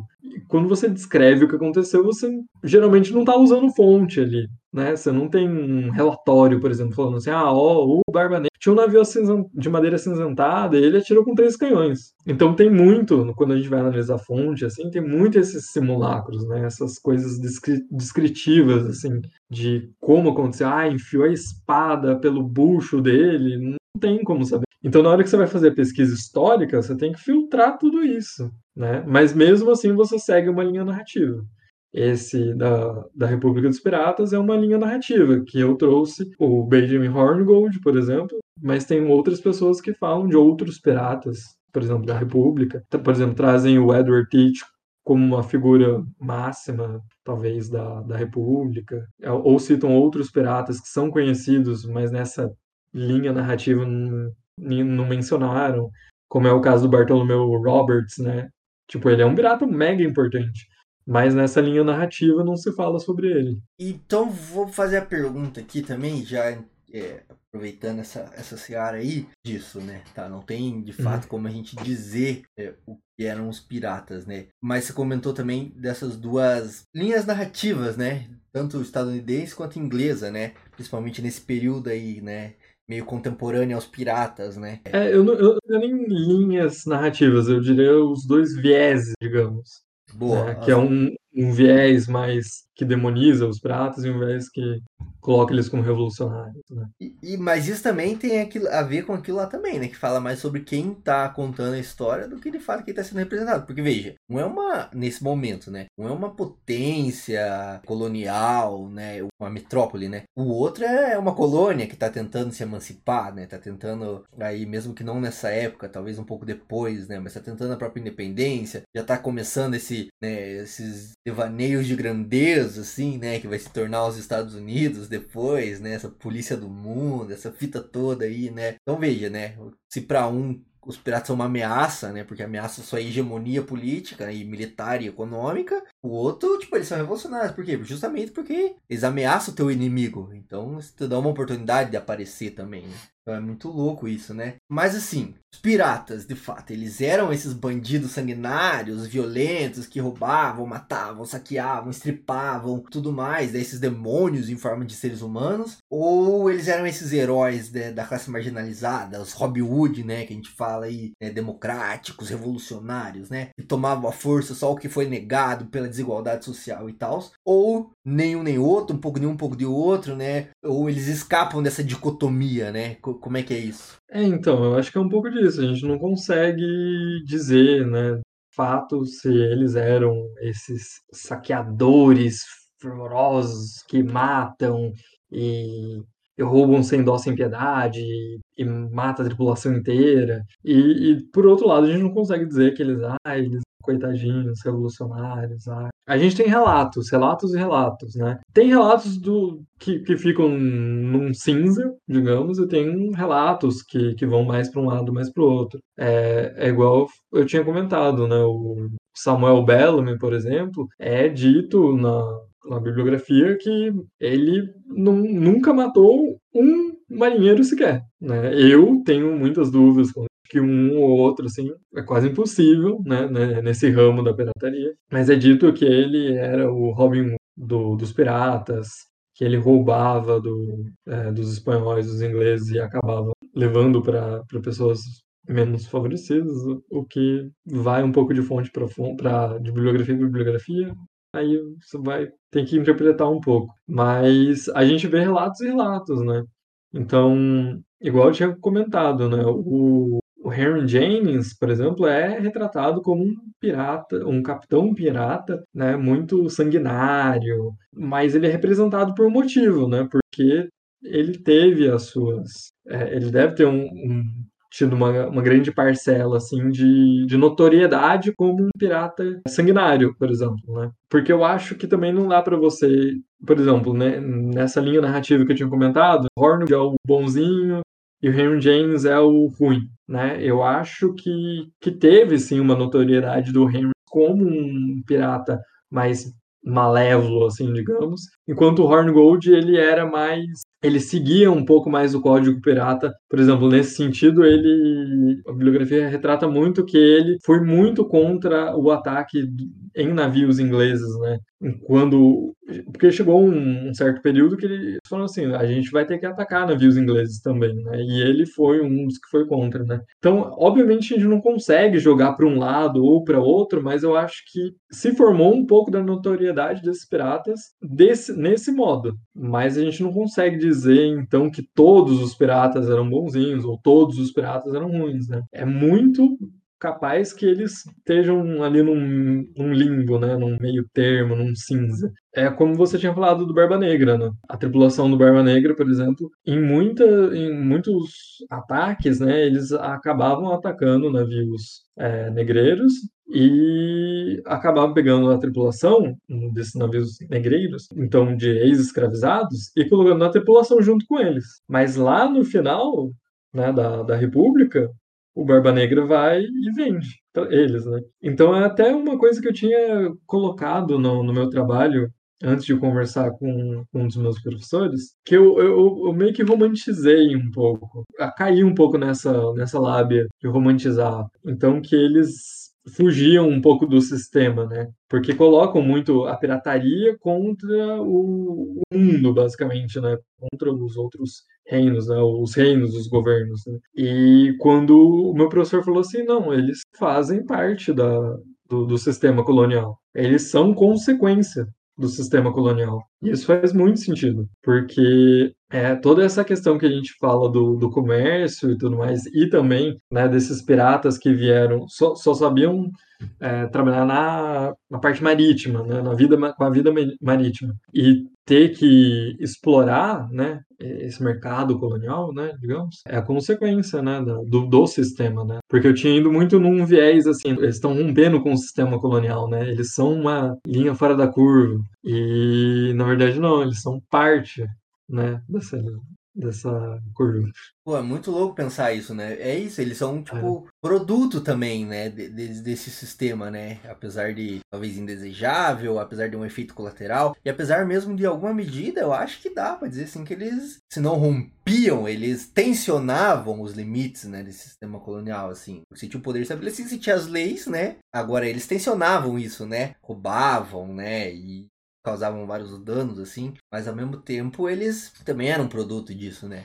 Foram jogados, né, em alguma medida, né? Talvez não como ah, essa vítima sem, sem potência, sem agência, né? Mas em alguma medida eles foram jogados, né, para essa vida de pirataria, assim, ó, a maioria, pelo menos. E aí é isso, mas também tem essas experiências, né? De tipo, pô, uma voz, um voto, digamos assim, né, dentro do navio, se tinha é, uma, uma parada um pouco mais horizontal, né? No mar, assim, né? Se tinha a República dos Piratas, né? Se tinha um comércio mais aberto, enfim. É e não é, né? Acho que fica nesse. Foge dessa dualidade também, né? Eu acho que isso que é louco, né?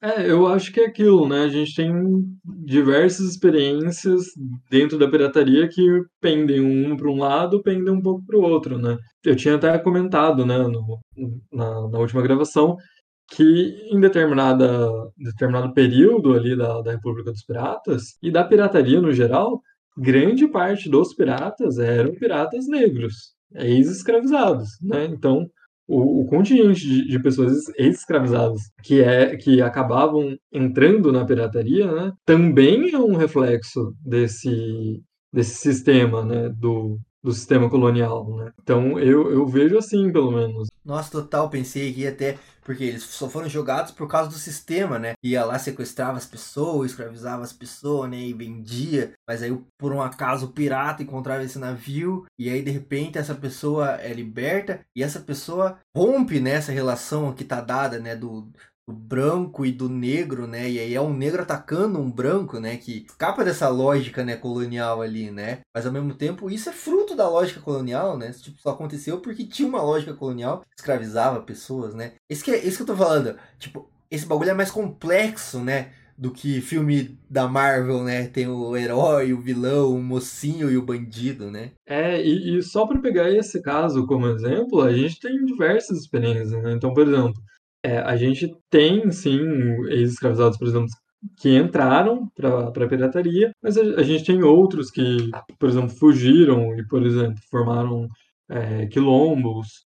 A gente até tinha chegado a comentar um pouco sobre isso, né? Que, que Seria muito interessante ter uma vertente que, que estudasse né, a relação quilombo e pirataria, assim, mas que é difícil. Mas a, a gente também tem os ex-escravizados que foram mortos ou foram vendidos, né?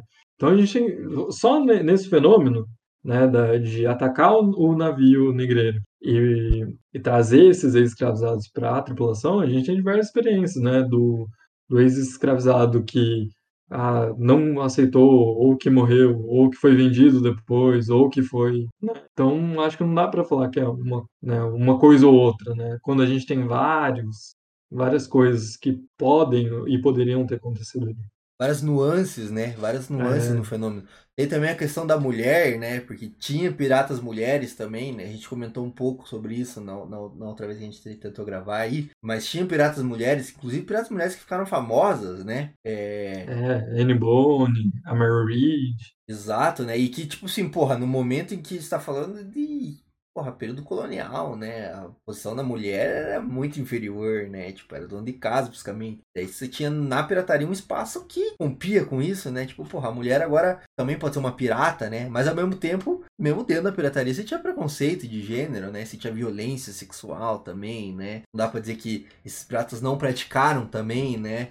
Nos, nos seus ataques, assim, né? Ou na, nas cidades que eles desembarcavam, né? Questão da, da homossexualidade também, a gente comentou um pouco na outra vez também, né? Porque, porra, pensa assim, né? Alto mar, tá ligado? Só, só a galera, assim, né? Tipo, é, vários meses a fio, né? Com a, com a galera, com os brother. Vai rolar uma broderagem, né? Em algum momento, né? Não tem como. É, eu, eu tinha comentado isso até porque o, o código pirata, né? Em, no, nos Estados Unidos eles usam um outro termo também para se referir ao código pirata. E eu li, tinha lido um, artigo que falava sobre, falava assim, ó, no, no, código pirata, em, em algumas é, tripulações, né, tava explícito essa relação, né, homoafetiva. Né? Entre os piratas. Não, e é, né? E aí você tem, tipo, né, nesse período em que verdade era um puta num tabu, né? Tal, nem se, se hoje já é, imagina naquela época nem se fala. E o pirata consegue também, por diversos motivos e diversos fatores e de diversas maneiras, romper com isso também, né? Apesar de não romper totalmente, né? Mas é isso, tensiona, né? Então é um fenômeno mais complexo, né? E agora eu queria entrar no último tópico desse bloco aqui, porque também já falamos bastante, né? Sobre as representações, né? A gente comentou um pouco aí sobre de onde vieram, né? E por que foram feitas, mas na cultura pop, né? De modo geral, assim, de onde vem a imagem que a gente tem do pirata hoje? E essas representações são realistas em alguma medida, assim? É, então, o que que a gente tem hoje, pelo menos no, quando a gente vai estudar a história da, da pirataria, que a gente tem como essas representações que a gente conhece do, do pirata, né? Ah, o perna de pau. Não não, não, não acontecia isso da perna de pau, né? Mas o, a perna de pau, o pular na prancha, o tesouro enterrado, o mapa do tesouro, é, o papagaio, né? A gente tem muito da. A gente, pelo menos, coloca muito disso, obviamente não foi só isso, mas se iniciando com, com a Ilha do Tesouro, né, do Robert Louis Stevenson. Ele publicou esse livro em 1883, eu acho. Se eu não me, se eu não me engano, é. é. A gente tem, então, ele. É, 83, pesquisei. 83? Ó, oh, de cabeça.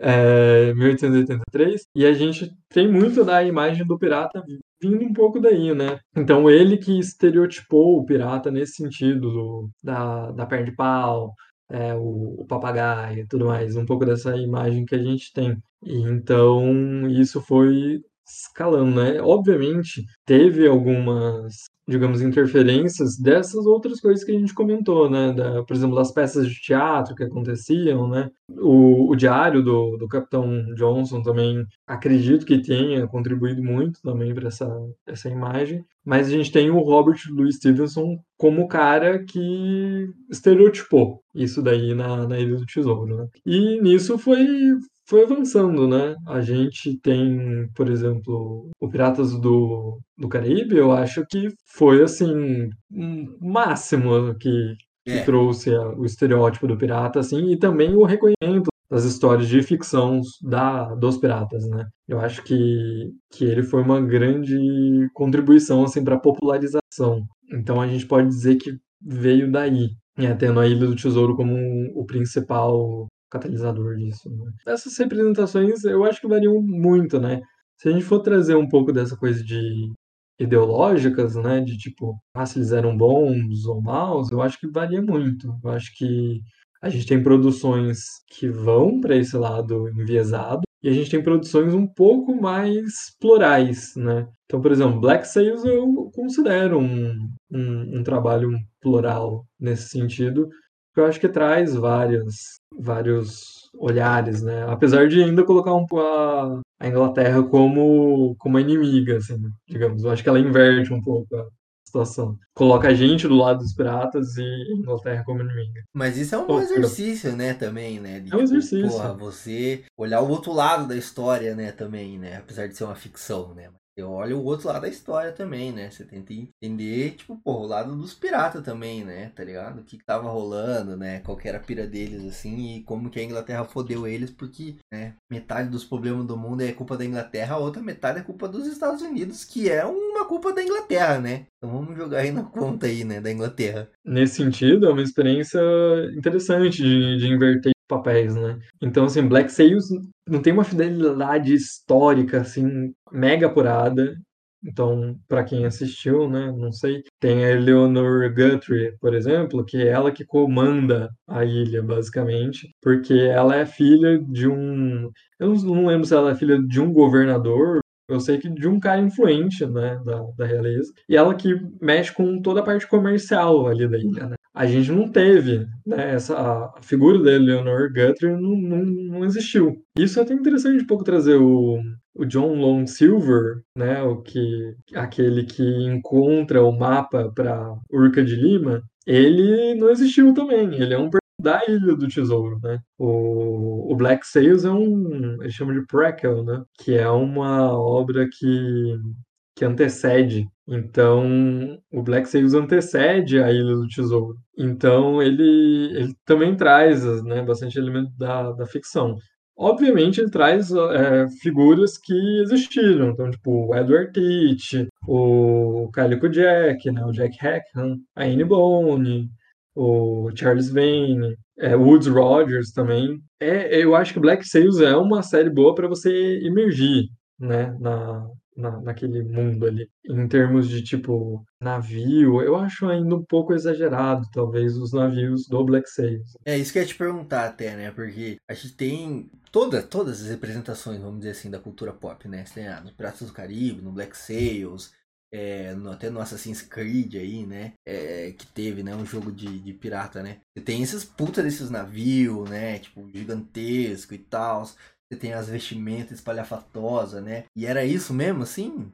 Real ou, ou nada a ver? Eu até tinha pensado num, numa referência muito boa que dava para usar, mas acho que é muito específica, assim, mas depois eu, eu, eu, trago. Mas, assim, em termos de navio, eu realmente acho né, as séries trazem uns navios muito assim. A gente pode pensar que, por exemplo, um navio negreiro era um navio muito grande, né? Porque tinha que ter um espaço muito grande para você colocar o tanto de, de escravizados, né? E considerando que o, os piratas eles capturavam, né, esses navios, então a gente pode considerar assim que os, existiam navios enormes assim também em posse dos piratas. Também com a, a Inglaterra produziu navios na época, uns navios muito potentes também que acabaram na, nas do, dos piratas. Se eu não me engano, um deles até mais famoso foi para as mãos do, do, Samuel Bellamy, né?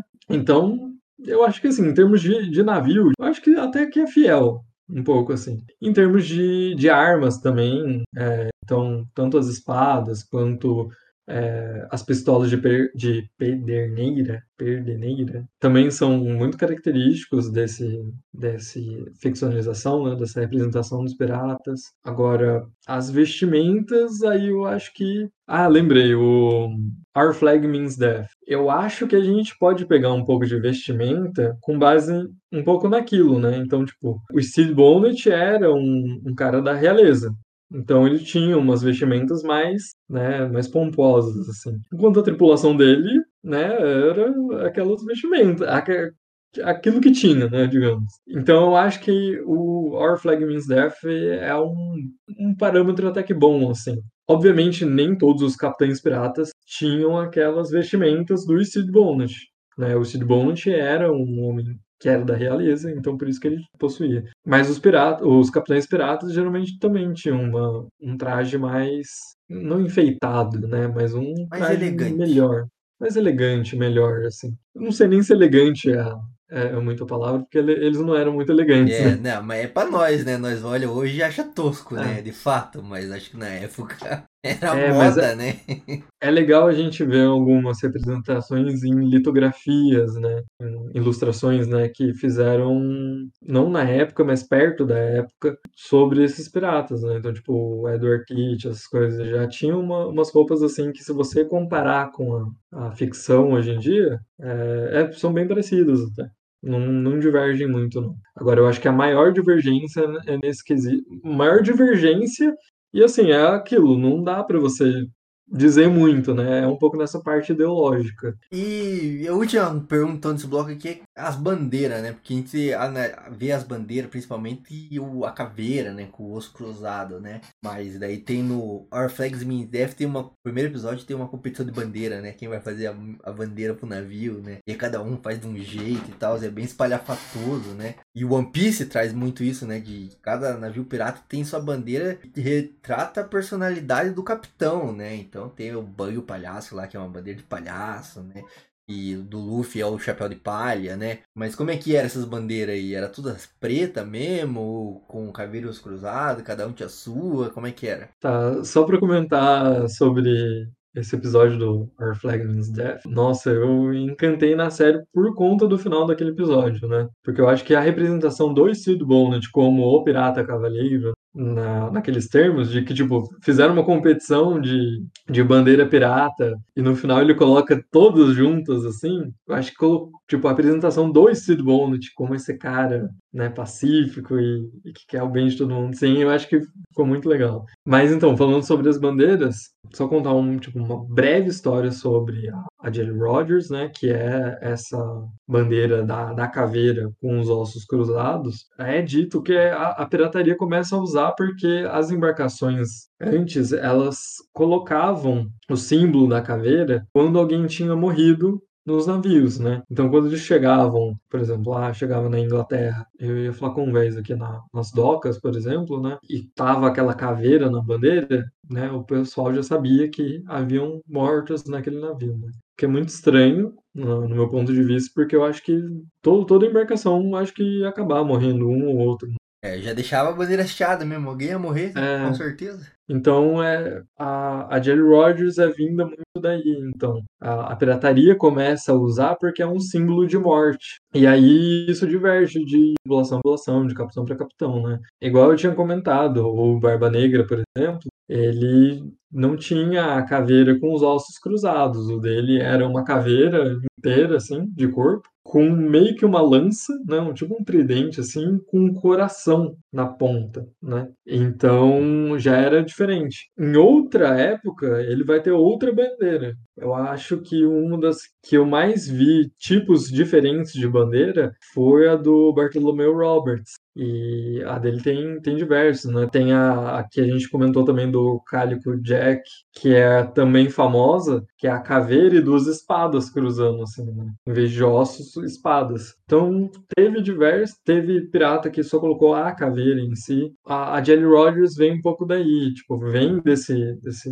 símbolo de morte, e ela é usada de diferentes formas por cada capitães, né? Agora, eles usavam toda hora aquilo a gente também não pode dizer que usava toda hora. Por quê? A gente tinha a Jelly Rogers como o, o símbolo da pirataria, mas a gente tem, por exemplo, tem um navio que tem mais de, de uma vela, então tem três velas, por exemplo. E às vezes mesclava, né? Usava a maior, por exemplo, com a Jerry Rogers, outra usava vermelha. E também tem aquela estratégia, né? Do, dos, por exemplo, lá você tem um navio espanhol e você vai atacar outro navio espanhol. Então você usa a bandeira espanhola. Quando você chega perto, que você vai, você vai declarar que você é um pirata, né, e vai atacar o navio, Aí você coloca Jerry Rogers. Tem alguns relatos também que falam que, que eles anunciavam né, que eram piratas. Se o navio não abaixasse a bandeira branca, é, ele, aí eles colocavam a Jelly Rogers e aquilo era sinal que eles iam atacar o navio. Então a gente também tem várias experiências nesse, nesse tipo, né? Mas eu não sei, refletindo um pouco sobre isso, né? Eu acho que também a produção de, de, de velas, né? Nesses diversos formatos, eu acho que deve ser um negócio complicado um pouco na época, né? Principalmente para os piratas. Então acho que também dá para considerar que era um negócio um pouco precário nesse sentido, né? É, não é tão bonitão, né? Que nem os filmes faz parecer esse pá, né? É, Tinha uns e... costureiros a bordo desse pá, né? É, eu acho que não, eles não tinham tanta, tanta possibilidade de conseguir velas assim tão variadas. Não fiquei sabendo de nenhum relato de, de costureiro ou alguma coisa nesse sentido, né? Que faziam velas para eles. Né? Mas é, é inegável que é um grande símbolo da, da, da pirataria.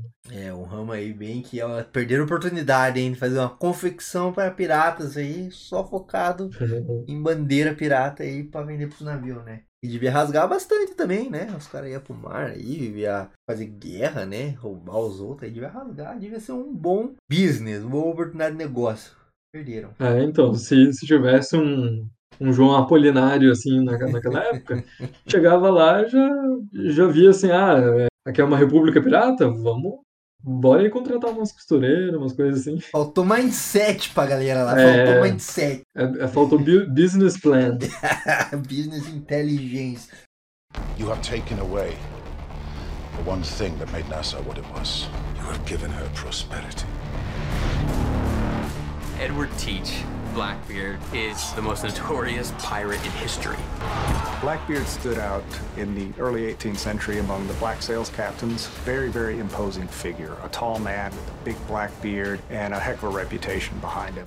Bom, é isso. Interrompendo aqui os blocos, só para lembrar vocês de novo dos nossos recados clássicos, tem o nosso site, indotalks.com.br, artigos de opinião, resenhas críticas, listas, quizzes, tudo de graça para você. E desativa o adblock lá para nós, valeu? Estamos no Spotify, Deezer, Google Podcast. E se você escutar pela Aurelo, você ajuda a gente ainda, tá ligado? Eu escuto o Indotalk pela Aurelo, orelo.cc Indotalks, ou baixa o aplicativo da Aurelo e escuta no seu smartphone. No YouTube também, né? Se inscreve no canal, ativa o sininho, comenta, compartilha e Lembra lá, apoia.se barra Indutalks ou no pix, contato arroba indutalks.com.br são as formas que você pode ajudar a gente financeiramente, tá? Ou procure a gente no PicPay, né? Arroba estamos lá. Então agora vamos pro segundo bloco aí. Então galera das interwebs, é isso. Vamos falar sobre pirataria digital nesse bloco aqui. E você deve estar se perguntando, você vai falar sobre pirataria digital, apesar de ser um heavy user de internet e, quem sabe, Polícia Federal, não me processe, não venha na minha casa, FBI. Talvez tenha feito algum torrent na vida já, baixar num PDF, talvez, não sei. Mas vamos falar de One Piece, vamos falar de pirataria. Será que o Luffy baixaria torrent do One Piece? Não sei. Mas como eu não sei nada, sou só um falador na internet. Trouxe alguém aqui especialíssimo pra falar. Fiz a desfeita de deixar ele falando aqui mutado no OBS. Pai é demais esse apresentador aqui, não manja nada, mas agora sim, devidamente microfonado, né, com um áudio aberto. Se apresente novamente aí pra nossa audiência, Léo, e bem-vindo novamente aí. Boa noite, bom dia, boa tarde, dependendo da hora que estamos escutando aí. Sou Leandro Poleto, sou jornalista,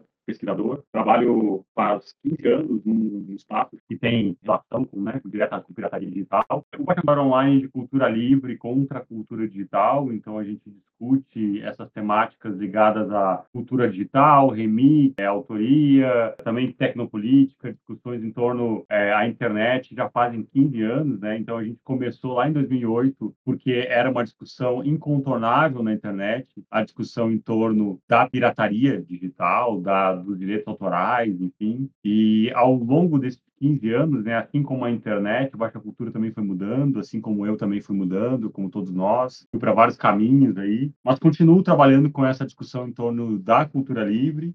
Em 2021, há dois anos atrás, eu publiquei um livro pela editora Autônoma Literária, em coedição com a Fundação Rosa Luxemburgo, chamado A Cultura Livre, uma história da resistência antipropriedade, que está disponível à venda e também em PDF gratuito no baixacultura.org.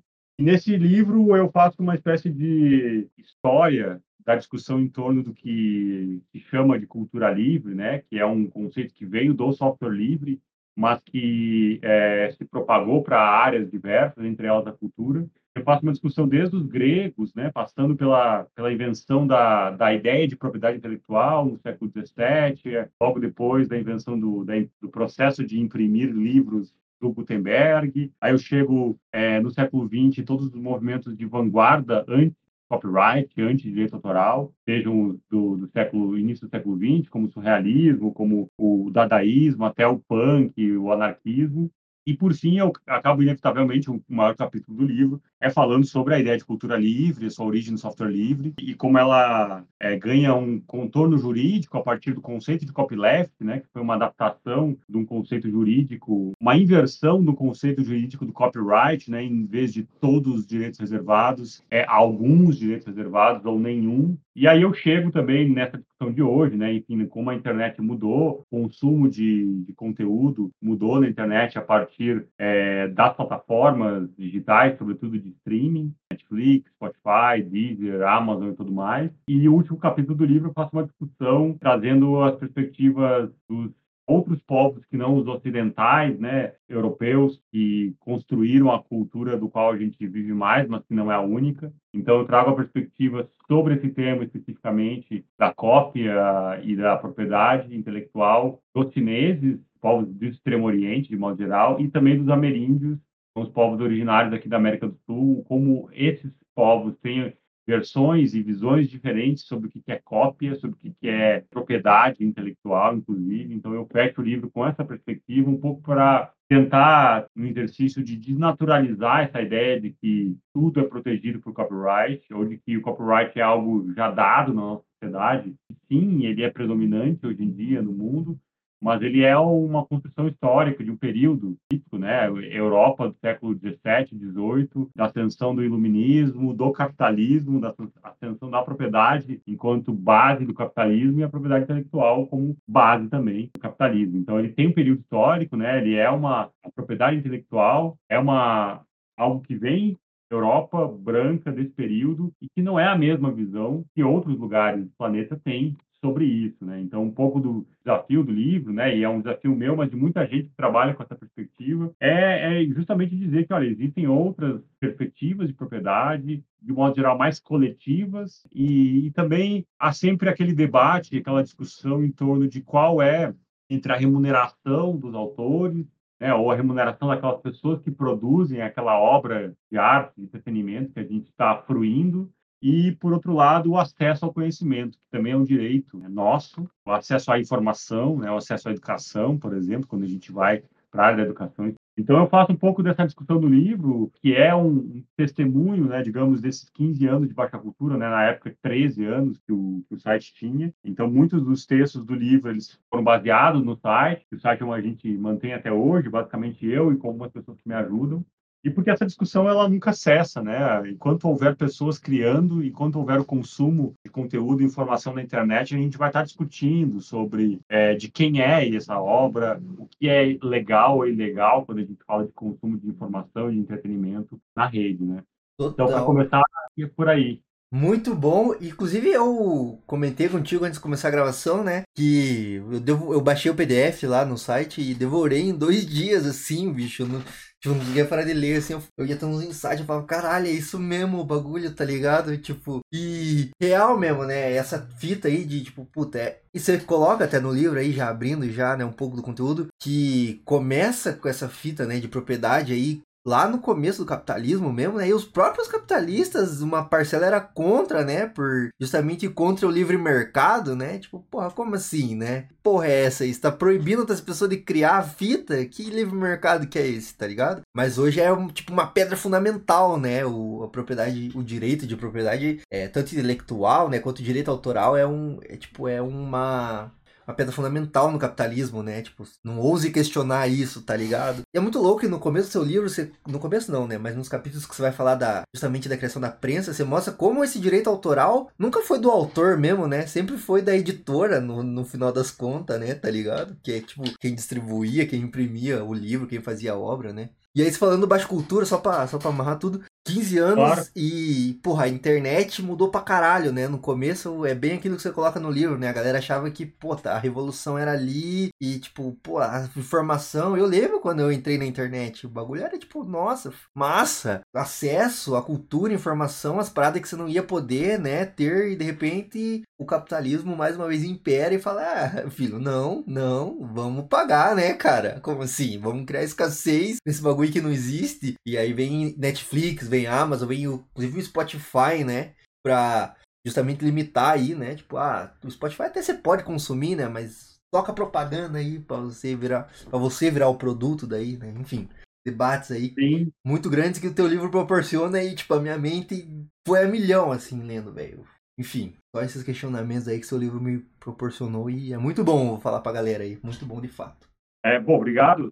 É, é que é isso, né? Eu comento que o livro ele faz uma introdução à, à discussão da cultura livre. Assim, eu não sou alguém do direito, né? Enfim, a discussão em torno dos direitos autorais é uma discussão super é, comum dentro da área, assim. É, mas eu tenho relação com organizações que abordam isso, né? Faço parte do Creative Commons no Brasil, do capítulo que tem aqui, então, necessariamente, eu acabo falando sobre isso, assim, mas, mas a minha perspectiva não é alguém do direito, né? Alguém da comunicação, né? entendendo esse processo eleitoral. Ele é, é inerente às nossas produções, assim, né? E, de fato, é, o direito ele nasceu muito para proteger os intermediários, né? não os autores em si, né? mas quem produzia uh, os livros. Né? Na época eram livros somente, né? falando do século XVII, XVIII na Inglaterra, depois na França, nesse período. Ele surge justamente como uma forma de regulação né, do mercado da época, dizendo, ó, não dá para todo mundo produzir, e aí já nessa época existia a pirataria, né, sempre que há o legal, existe o ilegal, então a circulação de livros naquele momento era muito é, misturada, não havia entre legal e legal, então a gente criou na Inglaterra, né, o Status PN, né, que é a primeira legislação de, de, propriedade intelectual, de copyright, né, na verdade não é nem propriedade intelectual, é, é copyright, o nome de copyright é justamente direito de cópia, e naquele momento direito de cópia era somente para livros, né, então se tinha períodos, né, então assim, a partir de agora, quem está produzindo esse livro vai ter 20 anos, 15 anos, na época, para conseguir, ninguém, nenhuma outra pessoa, nenhuma outra editora vai conseguir produzir esse livro sem pedir autorização para órgão regulador ali. Então, eles têm o direito de somente ele imprimir aquele livro durante 15 anos. Né? E assim começa, né? Mas durante 15 anos, né? Hoje a gente fala de uma obra entrar no domínio público né? de 80 anos após a morte do autor, em alguns lugares mais, outros menos. Então, quanto isso mudou, né? Ao longo, é claro, da evolução das tecnologias de cópia, né? Isso é algo que eu trabalho no livro também. Não, e, e só um parênteses, desculpa te cortar, tem tudo a ver com a cultura pop essa questão da extensão dos direitos autorais também, né? Porque as indústrias hollywoodianas, principalmente a Disney, faz um lobby muito forte para estender esse direito, esse negócio do, da obra entrar em domínio público, né? Você comentou que era 15 anos, hoje é 80, a última vez que eu tinha visto, inclusive, era 70, tá ligado? Até aumentou. Porque, justamente por isso, né? Porque, porra, imagina os caras perder, que nem rolou com o Ursinho Puff agora, né? Entrou em, do, em domínio público, os caras fizeram um filme. Imagina a Disney perder o direito do Mickey, velho, tá ligado? Quanta grana os malucos não ia perder, tá ligado? Então tem tudo a ver com isso também, né? É, exatamente. É uma discussão que é feita pelas indústrias, né? E não é o caso do MIT, é um caso paradigmático, né? A cadeia americana ela foi, foi se estendendo esse prazo de entrar em domínio público justamente para o MIT então público. A última extensão, se não me engano, foi em 98, e inclusive o ato que fez essa extensão, o ato de que chamava Mickey Mouse Protection, que justamente é, transferiu é, a entrada no domínio público de uma obra de 70 anos após a morte do autor, é, e aí tem outra variação, 120 anos após a criação ou 95 anos após a publicação da obra, né? Isso foi feito exatamente porque naquele momento era o caso, né, em 98, que o Mickey foi publicado pela primeira vez em 28, né? Então ele, está, ele estaria em domínio público e aí eles estenderam para mais 20 anos esse período. Inclusive, ano que vem vai ser o ano, né? Estava até olhando, 2024 vai ser o ano que o Mickey vai entrar no domínio público segundo a legislação atual dos Estados Unidos. É, os caras vão rolar de É, volta essa fita aí. Di- É, a- provavelmente vai rolar um lobby aí, como já rolou em outros momentos, como rolou em 98, para estender isso e tudo mais, né? E a gente fala dos Estados Unidos, nesse caso, especificamente é isso, né? De- é, Estados Unidos, enfim, a indústria cultural ela é baseada nesse sistema de direito autoral do copyright, né? Existem um sistema, outros sistemas diferentes, em casos menores, né? É, existem, por exemplo, é, alguns países e esse prazo é menor, países ligados a, ao que se chamava de comunismo, que nem dá para dizer como comunismo, durante o período da União Soviética, por exemplo, que tinha esse período, de, de uma obra entrar em domínio público era muito menor, 20, 30 anos, né? Em Cuba também foi assim, Coreia do Norte também foi assim. Então, é, isso foi, foi alterado, né? A própria China, né? Que hoje é um país que hoje adota as legislações da, internacionais de direito autoral, né? E aí um parênteses, né? Porque a gente está falando sempre de tratados internacionais, porque é isso, né? Enquanto eu aqui no Brasil, nós é, publicamos uma coisa, mas estamos baixando uma coisa que é dos Estados Unidos. Então tem que haver um conjunto de leis, criaram-se um conjunto de leis, né? Internacionais para que uma obra publicada nos Estados Unidos, ela tenha tem que ter um acordo para que ela seja publicada no Brasil de uma forma para que aqui não possa haver pirataria, digamos. Esse foi é, o acordo inicial dos, dos juristas, né? Que criaram isso. Bom, por exemplo, na China até a década de 80, né, a gente está falando de 30 anos atrás, enfim, não havia, é, a China era um mundo à parte da legislação autoral, no mundo, não assinava acordos, porque se o que permanecia, não pelo fato de ser um, um país, inspirações comunistas, dá para nem dizer do comunismo, enfim, mas que tinha algumas práticas ligadas ao comunismo, mas sim, isso é uma coisa que eu conto no livro, por conta da, de uma tradição histórica chinesa é, de colaboração, né, de, da, da cópia ser um instrumento de aprendizagem. Então, a cópia ser muito mais tolerada para prática de diversas coisas na China, né? E aí tem uma relação com questões uh, religiosas, né? Com, com, o próprio budismo, né? Enfim, tem vários outros elementos que trabalham com uma, uma ideia de coletividade mais maior, assim, do que, de modo geral, o mundo ocidental, assim, né? Então, por isso que lá demorou, né, para a trabalhar com, com isso, né? Enfim, para assinar esses acordos, né? Porque quando a gente fala, tem uma tradição, e aí gente, também é uma, é uma, questão interessante de, de, entender também, né? Porque a China é um, enquanto país, enquanto nação, enfim, ela é muito antiga, né? Assim, a gente fala do Brasil, tem que, sei lá, 100, 200 anos, a China, naquele território que ainda é hoje a China, ela é uma nação organizada socialmente, culturalmente, há mais de quase dois mil anos, assim, né? Então tem uma, uma relação muito forte, assim, de tem, tem uma tradição muito forte, né? É, ligada a isso, assim, é de uma, uma organização muito antiga. Tem isso faz com que na época, enfim, tem uma tradição de cópia de, de, de religiosa muito mais forte, assim. Então, é, o pensamento chinês foi construído baseado na cópia, né? Então, essa coisa que a gente fala hoje, né, de produto chinês é cópia de alguma coisa e tal, tem até uma expressão para isso, chamada Shanzai, né? Que é justamente essa ideia de que os chineses copiam o celular, em vez de ser Nokia, é Pianó, é, em vez de ser Adidas, é Adadas, uma série de pequenas variações, assim, porque isso está muito enraizado na cultura chinesa, milenarmente, porque há muito tempo se fala disso, assim. Por isso também que atrasou o processo de entrada dos tratados internacionais, direito autoral e tudo, e por isso que a China, durante muito tempo, foi um lugar onde o que as pessoas chamavam de cópia, de plágio, enfim, predominou enquanto prática cotidiana. Né? Hoje isso não mais acontece, a China, a partir dos anos 90, ela entrou nesses tratados, enfim, de propriedade intelectual e tudo mais, mas ainda assim, né, o conjunto de, de ideias chamado confucionismo, né, que a gente tem, que marcou mais de mil anos na China, ainda é muito presente na prática cotidiana de muitas pessoas que moram lá, e por isso que a gente tem essa quantidade de produtos copiados, onde tem uma tolerância maior à cópia, né? Não se entende a propriedade, ainda hoje, né, como algo, cara, isso é meu, exatamente, né? Existe uma, uma ideia muito mais coletiva de propriedade, na verdade, eu posso usar isso desde que eu use para fins X e tudo mais. Então, é um exemplo de outra perspectiva que convive no nosso mundo com isso, assim, e que trabalha de uma forma bem diferente, né, de, de cópia, assim, e, e eles têm outras perspectivas, né, sobre isso. Só que é irônico que a China também, se eu não me engano, tava vendo, é recordista em número de patentes, né? Também, assim. Tipo, é muito louco, né? Porque tem essa tradição do uso coletivo aí, de enxergar a propriedade de maneira diferente, tanto pela tradição quanto pelo né, após aí a Revolução Comunista, né, as tradições comunistas aí também. Mas é muito louco como a China, uhum. ao mesmo tempo, é líder em patente no mundo, né, que as contradições, né, do mundo é, real. É, o que aconteceu justamente, foi justamente isso, né, entrou tardiamente, entrou de uma forma, até como, como a China sempre faz, né? quando ela entra, disputa, ela entra para ganhar, né. E aí o que aconteceu foi justamente que ela não tinha até a década de 80, final da década de 80, se não me engano, 88, que tinha sido o primeiro tratado, depois ela entra valendo, assim, não, agora que a gente vai adotar o copyright mesmo, então a gente vai entrar valendo, assim, aí começou uma chuva de processos, hoje a China, embora tenha essa tradição, tem essa contradição, assim, que é um pouco bizarra, desse, dessa processar todo mundo, enfim, de fazer cópia, sendo que a própria a indústria cultural chinesa é muito baseada na cópia, né, e na verdade não só a indústria cultural chinesa, né, toda a criação ela é feita de uma, ela é uma recriação, né, a gente cria, nunca cria a partir do nada, a gente cria a partir de outras coisas, né, e aí o, existe as legislações para dizer, tá, beleza, mas a partir de o que é considerado plágio e tem que ser pago, é justificativo de processo, né? A Pô, partir de quê, né? Isso é muito é, louco, cara, porque... porque eu tava lendo seu livro, inclusive, e tem uma hora que eu fiquei assim, tá, tipo, real, como assim você é dono de uma ideia, tá ligado? Tipo assim, como assim? Alguém fala, não, essa ideia é... Como é ideia, cara? Tipo, porque assim, vamos lá. Quando a gente tem essa construção de propriedade, que também tem uma historicidade da propriedade, né? Antes do, do capitalismo ou, ou outras formas de civilização, enxergam propriedade de outra maneira. O que a gente determina como propriedade hoje é uma fita que foi criada em algum momento, né? Isso é fato. Mas, tipo assim, propriedade física, tá ligado? Esse microfone aqui, eu consegui enxergar, eu consigo encostar nele, eu comprei, paguei um dinheiro nele, é meu, tá ligado? Esse, essas paradas que eu tô usando para gravar é meu. Agora uma ideia, velho, tá ligado? Tipo assim, uma ideia. Que é uma, simplesmente a sinapse, assim, conectando no seu cérebro. Que outra pessoa pode fazer a mesma sinapse, conectar no cérebro dela, tá ligado? E que assim, que você só teve porque você pegou muita coisa de muitas pessoas, tá ligado?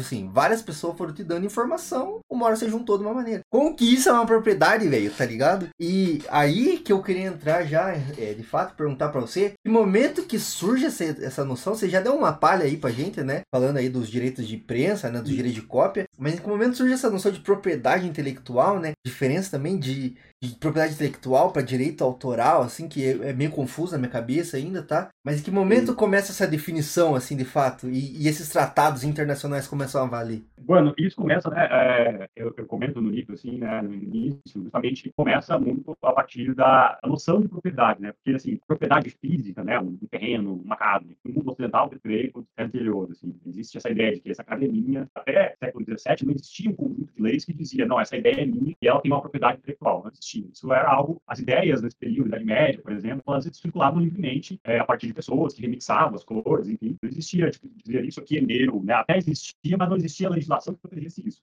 Isso só foi surgir quando o processo de cópia passa a ser algo é, feito em escala, começa a ser feito em escala industrial, né, que se dá a partir da invenção, do processo de agilizar o processo de impressão a partir do Gutenberg, né, que não chegou a inventar, mas ele trabalhou com um processo que já existia na China, mas ele aprimorou esse processo e fez com que dessas prensas de, de copiar livros surgisse e se espalhasse pela Europa. E aí começou a se discutir, ah, mas e tem um monte de lugar, tem o livro, a rodo, sem nenhuma legislação. Aí começou a surgir, então vamos criar uma lei para organizar, para definir que nem todo mundo pode imprimir, só os primeiros eram um privilégio para só esses copiadores, esses, enfim, esses editores, né, para copiar livros. Aí, então, começa a surgir a, a surgir a ideia de que ah, é precisar definir uma legislação. E aí, o primeiro momento, e tem vários debates, que também falando várias vezes isso, mas vou falar, é, é que é, é especialmente debate naquele período da, da França, pré-revolução é, francesa, iluminismo, século XVIII ali, é, 1730, 50, 70, por ali, e começa a, a, discutir assim, tá, mas já que precisa ter uma legislação para a propriedade intelectual, assim, então se começa a equiparar com a propriedade física, né? Então começa a os textos, né, dos enciclopedistas e tudo da época, né, do é, Diderot, né, se vocês lembram da história, então, que inventou a e tal, ele era um defensor do terreno, assim, dessa noção de que, é, não, se você está roubando uma ideia, está roubando também como uma propriedade física, enfim, né? E aí tem os debates nesse momento, né, que a expansão do liberalismo, assim, é um, liberalismo clássico, né, não esse neoliberalismo que a gente tem a partir da metade do século XX para cá, é um liberalismo clássico que trabalhava com a ideia de liberdade mesmo, né, com a, ideia de, é, não, é legal, não, não dá para investir é, propriedade, a gente quer que várias pessoas é, possam ter o direito de produzir, liberdade mesmo, assim, então a concorrência nesse sentido é muito entendida como algo positivo, então a gente não vai é, limitar, se eu estou dando o direito de um editor imprimir, eu estou tirando o direito de outros de imprimirem também, então todos devem ter o direito de imprimir um livro na época, isso é direito de concorrência, né, então o pensamento da época entrava muito por aí também, né? Existia esse embate, assim. É, o, o Marquês de Condorcet, né? Um cara que tem textos aí de 1776, 78, defendendo isso. Não, a gente quer... É, não pode haver uma relação de propriedade física e propriedade intelectual, porque as ideias, né? As ideias não são iguais, né? Ou seja, eu estou passando para vocês aqui, eu não estou perdendo as ideias que eu estou falando para vocês. Eu continuo com elas. É diferente se eu estiver passando o meu livro, por exemplo, alguma outra coisa, é um objeto físico, eu estou passando para vocês, eu estou perdendo. Estou, estou dando ele, eu estou vendendo, enfim, é uma outra relação. Então, o Condorcet, naquele momento, dizia que essa relação não tinha a ver, não dava para fazer essa relação, né? Mas o que acontece é que, assim, apesar desses debates intelectuais daquele momento, se começou a construir uma noção, porque a gente está falando do momento de construção do capitalismo, como a gente conhece hoje, baseado na propriedade, construiu uma noção também de propriedade intelectual, né? de que não, a gente vai precisar proteger as ideias, é, não dá para ser essa, essa balbúrdia de todas as ideias livres, a gente precisa definir o que, que é uma ideia de um, o que, que é uma ideia de outro, a gente precisa colocar uma propriedade, né? criar a, a noção de uma, de, da ideia como uma mercadoria. Basicamente é isso. E aí surge a noção de propriedade intelectual, né? e, e a, juridicamente surge um conceito jurídico, aí já mais para o século XIX, 1850, a gente tem os primeiros tratados aí de 1888, por aí, que define, né? E a propriedade intelectual é um ramo grande que tem é, basicamente dois ramos, assim, que é a propriedade industrial, são as patentes, por exemplo, é, e a propriedade e o direito autoral, são direitos de obras culturais, né? Então tem, tem essas duas. A propriedade intelectual, quando a gente fala, é algo mais amplo, e aí tem essa, o direito industrial, que é de é justamente patentes, patentes hoje de software, por exemplo, né? Mas aí tem uma discussão, por exemplo, o design, né? O design, é uma, uma peça de design muitas vezes é colocada como algo propriedade industrial, mas ao mesmo tempo tem um trabalho um artista. O que, que define o que, que é industrial, o que, que não é? A escala de produção, se eu produzo uma obra, é, ou é a definição, não, eu sou um artista, então o que eu estou produzindo é arte, não algo que é para ser colocado no mercado de, de produtos, né? Então, essa definição é tênue, né? E foi ao longo do, da construção da, da, das leis, assim, sempre foi uma objeto de disputa, assim. Não, peraí, até que ponto é, isso pode ser é, propriedade ou não é e tudo mais. O que fato é que, assim, com a ascensão do capitalismo como um grande é, sistema econômico político de, do Ocidente, né, e da maior parte dos países do planeta, a noção de propriedade intelectual ganha força e passa a gerir e passa a ser, passa a, ser a base da, do, do Ocidente, né, de, da defesa, da construção, enfim, todos os bens culturais passam a ter uma propriedade, passam a ter um copyright, é, o que não significa que não há, não tenha havido é, posições contrárias a isso, né? Não, a, não tem havido diversas rebeldias com relação a isso. E eu comento num capítulo do livro especificamente, né? O quanto o, os movimentos, do, especialmente no, no, início do século XX, é, né? Porque a gente está falando da consolidação da propriedade intelectual e do direito autoral a partir do final do século XIX. E aí também outro parênteses, né? Esse período entre 1850 e 1940, a gente tem uma série de inventos tecnológicos que aumentam a capacidade de, de reprodução de coisas. Né? A gente tem a invenção, por exemplo, da fotografia, a gente tem a invenção é, do primeiro do fonógrafo, que vai originar o toca-discos, enfim. Então, a gente tem é, a, o cinema, né, final do século XIX, a gente tem depois o rádio. Então, a gente tem uma série de elementos técnicos que fazem com que a cópia se reproduza para milhares e milhões de pessoas. Né? Então, até antes disso, copiar, basicamente, a gente estava falando de livros, eram máquinas de imprensa de copiar livros. Quando a gente passa a falar de copiar sons, imagens e imagens de movimento, como cinema, começa a ter uma escala muito maior e começa a se criar uma indústria em torno disso. E essa toda a indústria que a gente chama de indústria cultural, né, um conceito da comunicação, enfim, cunhado no século XX, essa indústria de cinema, de música, de é, mesmo a editorial também, ela é muito baseada na noção de propriedade intelectual. Ela surge a partir da ideia de que um cinema, um filme, uma fotografia, uma música, ela tem uma propriedade de alguém, né? Que é a propriedade intelectual. Enfim, então a partir daí que começa a surgir, né? Esse período histórico tem essa profusão de inventos tecnológicos aí, mas ali no início do século XX tem um monte de gente que vai contra, assim.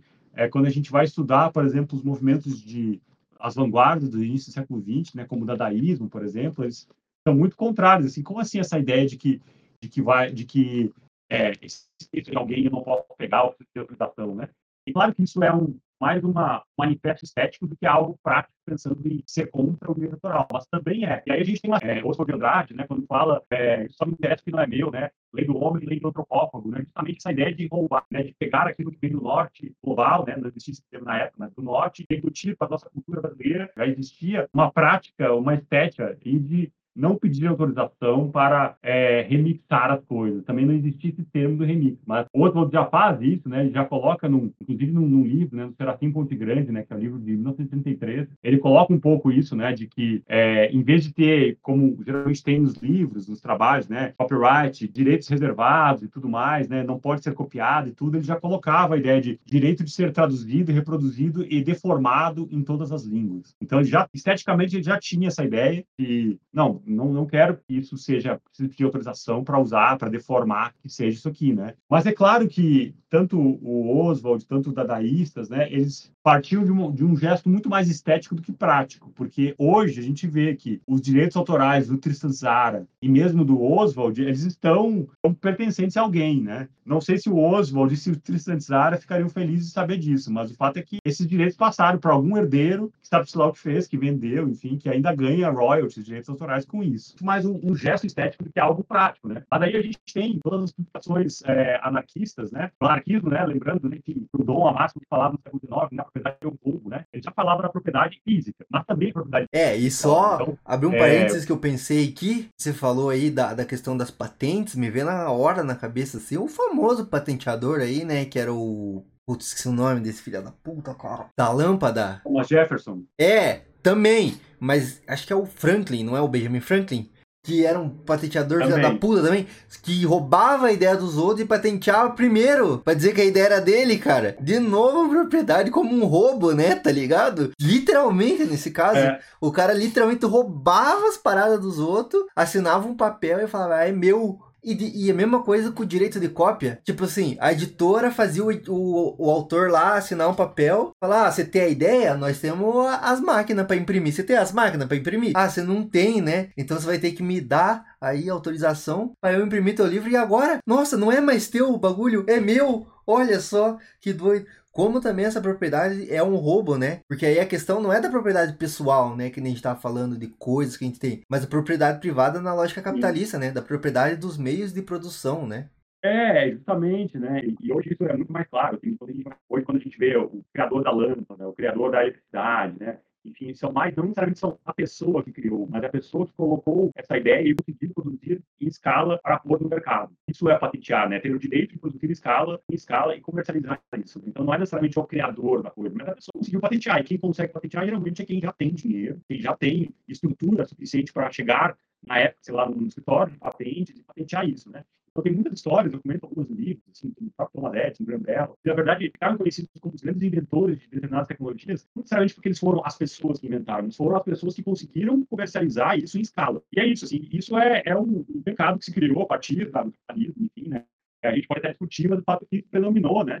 É, ao longo da história da humanidade, mas é isso que eu estava comentando sobre os anarquistas, né? Que ainda hoje, né, todos os textos de pensadores, escritores anarquistas, vocês não vão ver copyright, vão ver os textos não têm direitos reservados, vocês vão ver é, textos que, que circulam livremente, vão encontrar em qualquer PDF, em qualquer lugar da internet, todos os livros, desde Proudhon, os anarquistas clássicos do século XIX, mas mesmo os anarquistas do contemporâneo, Saul Newman e outros caras aqui do século XX, vocês vão encontrar é, livremente, porque eles não, essa ideia da propriedade é um também vai para as ideias, né? Então, é, esse movimento de contestação do copyright, ele sempre permaneceu, mesmo com a consolidação do copyright, né, do direito autoral, como sistema de legislação que media a relação do autor com o intermediário com o consumidor. Mesmo com esse sistema se consolidando, sempre houve pessoas que contestaram essa ideia. Mas como assim essa ideia, essas ideias não são minhas, eu tenho que pedir autorização, né? E aí, quando a gente chega na internet, né, a gente tem, desde o século XX, assim, a gente tem um momento claro de contestação a isso e de profusão massivamente de pessoas cometendo atos que, perante a legislação atual, são ilegais, né? Que é o download, né? A saída do Napster, no início do 1999, depois tem SoulSeek, aí tem Kazaa, depois tem o Torrent. Essas trocas foram potencializadas a partir de uma tecnologia, né? Que é o Torrent, né? Essa, essa tecnologia peer-to-peer, né? De a gente compartilhar um arquivo, uma parte do arquivo, várias pessoas compartilhando partes de arquivo, faz com que esse arquivo consiga ser mais baixado facilmente por qualquer pessoa. Então, a internet foi um grande choque para essa indústria cultural que se construiu baseada na propriedade intelectual. Eles pensaram, opa, como assim? Se antes as pessoas pagavam para ter um CD, pagavam para ter um LP, agora elas podem baixar isso de graça. Como assim? Todo o meu negócio construído a partir da venda do produto físico, agora vai ter que ser é, remodelado? Como assim, né? Então, houve uma contestação muito forte nesse momento, né? Especialmente no final dos anos 90, início dos anos 2000, é, da internet enquanto lugar de pirataria digital, né? E aí, é, construído, assim, a gente tem vários, vários elementos, né, que consolidam isso, né? A gente, quem é mais, mais velho aí um pouquinho vai lembrar que no início dos anos 2000, todos os DVDs, né, que a gente comprava, alugavam, tinha aqueles vídeos, né, introdutores dizendo que, ah, se você, quando você está copiando um DVD pirata, você está acabando com a, com a cadeia de produção desse vídeo, desse filme, né? Tinha até casos, né, enfim, de pessoas criticando quem baixava MP3. Tinha várias campanhas, geralmente produzidas, geralmente não, sempre produzidas por essa indústria do copyright, por organizações que representavam estúdios de Hollywood, gravadores de música. Aparecia aviso de, do FBI antes dos filmes, velho, tá ligado? Tipo, o FBI é. vai te pegar, irmão. Sim. Se você fizer pirataria, caralho. Exatamente. E aí é isso, né? A indústria começou a ficar irritada com isso e começou a processar todo mundo, né? Naquele momento, né? Processou Napster, né? Que foi o primeiro caso paradigmático, né? 99. Logo depois do Napster meio que fechou, mas abriu e ainda hoje funciona com serviço de streaming legalmente, né? E aí, e aí o, o, que aconteceu foi que, assim, não conseguiram possibilitar que as pessoas continuassem baixando, baixando conteúdo ilegalmente, né? À margem da lei, uh, de forma pirata. Porque o que aconteceu foi que a, a própria tecnologia da internet é baseada na cópia, né? Vocês só estão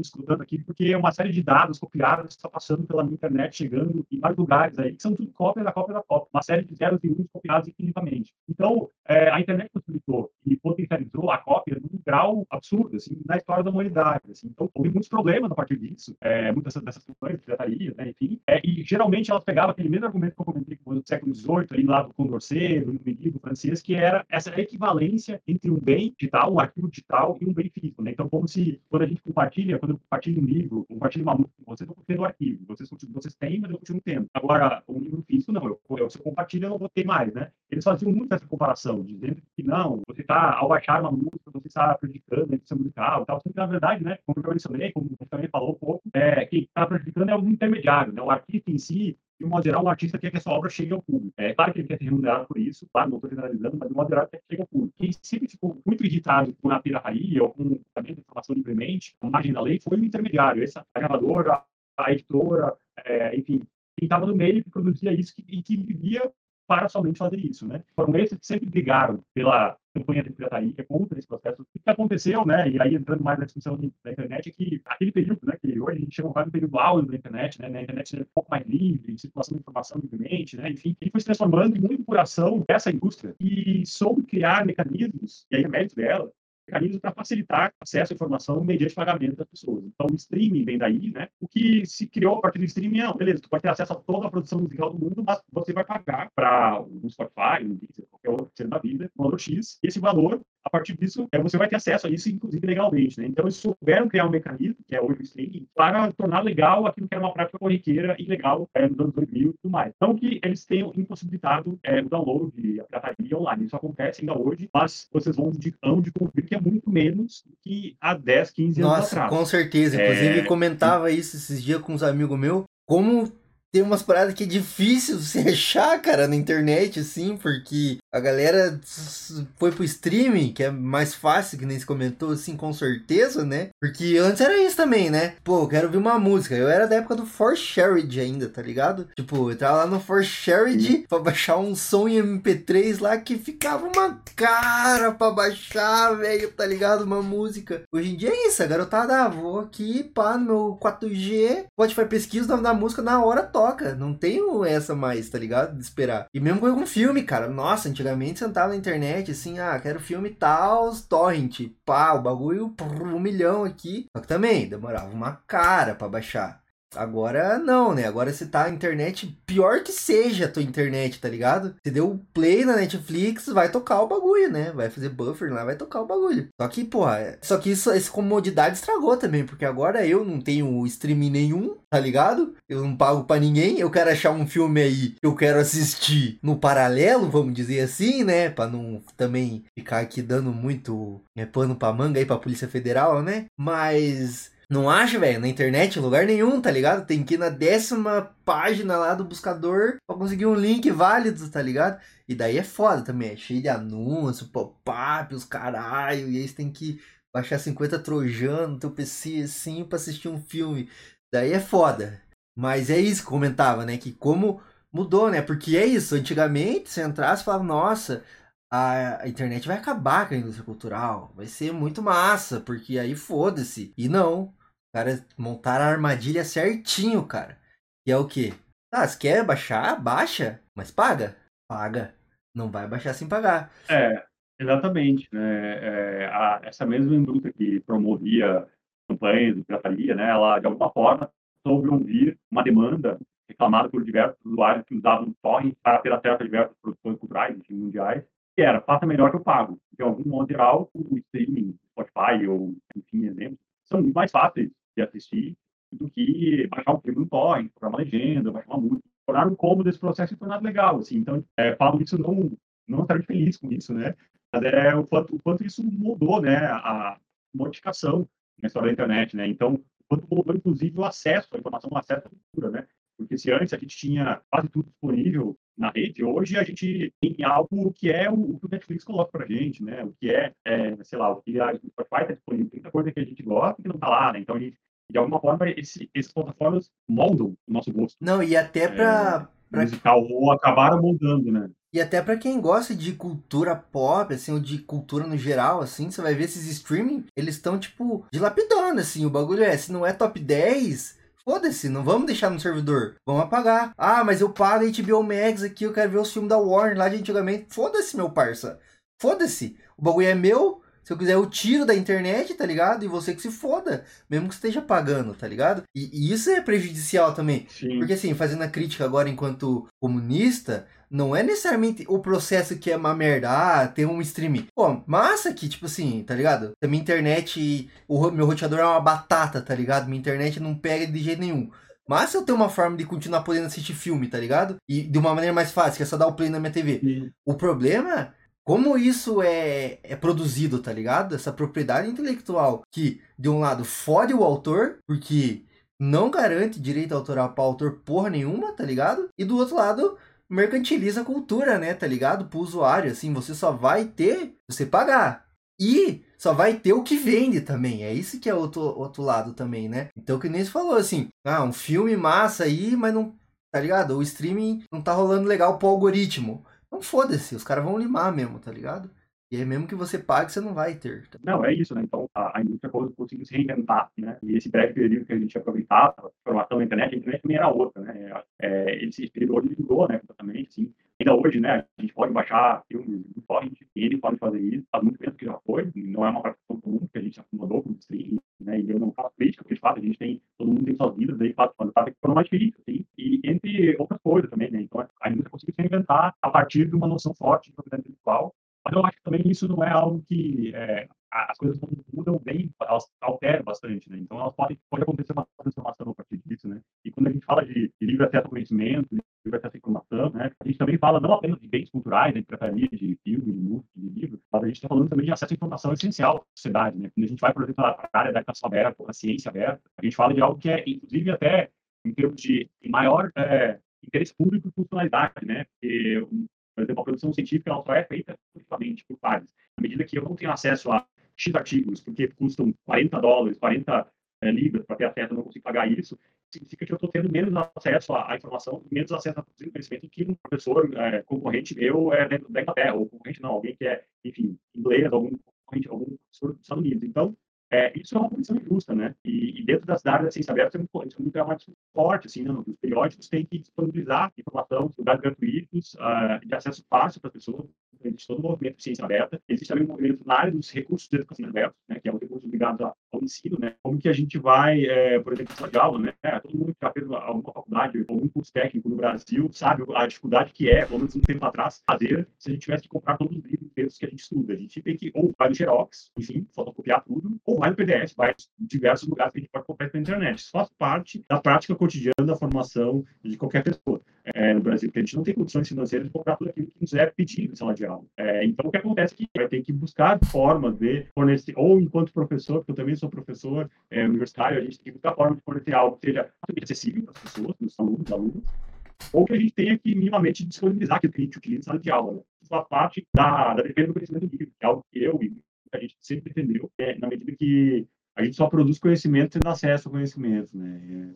Então, isso é, nessas áreas específicas, também na área de recursos de bibliotecas, de museus, por exemplo, ainda é mais importante é, o acesso livre à informação, né? O acesso livre ao conhecimento, porque isso faz parte da nossa história. Não, e é legal que você, que você comentou sobre o software livre, porque isso mostra uma outra face do capitalismo também, que é a socialização dos prejuízos ou do, dos investimentos, vamos dizer assim, e a privatização dos lucros, né? Porque esse movimento de software livre, né? Você comenta no livro até, inclusive, começa, é, se eu não me engano, por causa de uma impressora, né? Que um dia um maluco teve um problema numa impressora e foi ver código-fonte e a empresa falou, não, não liberamos mais código-fonte. Aí o cara falou, meu, que absurdo. Como assim? Não libera código-fonte? Como é que eu compro um bagulho e não posso usar o bagulho inteiro, tá ligado? E porque era uma prática comum também, né? da- das universidades testarem produtos, né? Que ainda é uma prática comum, né? As empresas privadas privatizam muito o conhecimento que são feitos, são produzidos nas universidades públicas, né? E aí patenteiam ele e falam, ah, agora vocês não podem mais usar, agora é nosso, né? Então explica pra gente como é que começa esse movimento aí de software livre.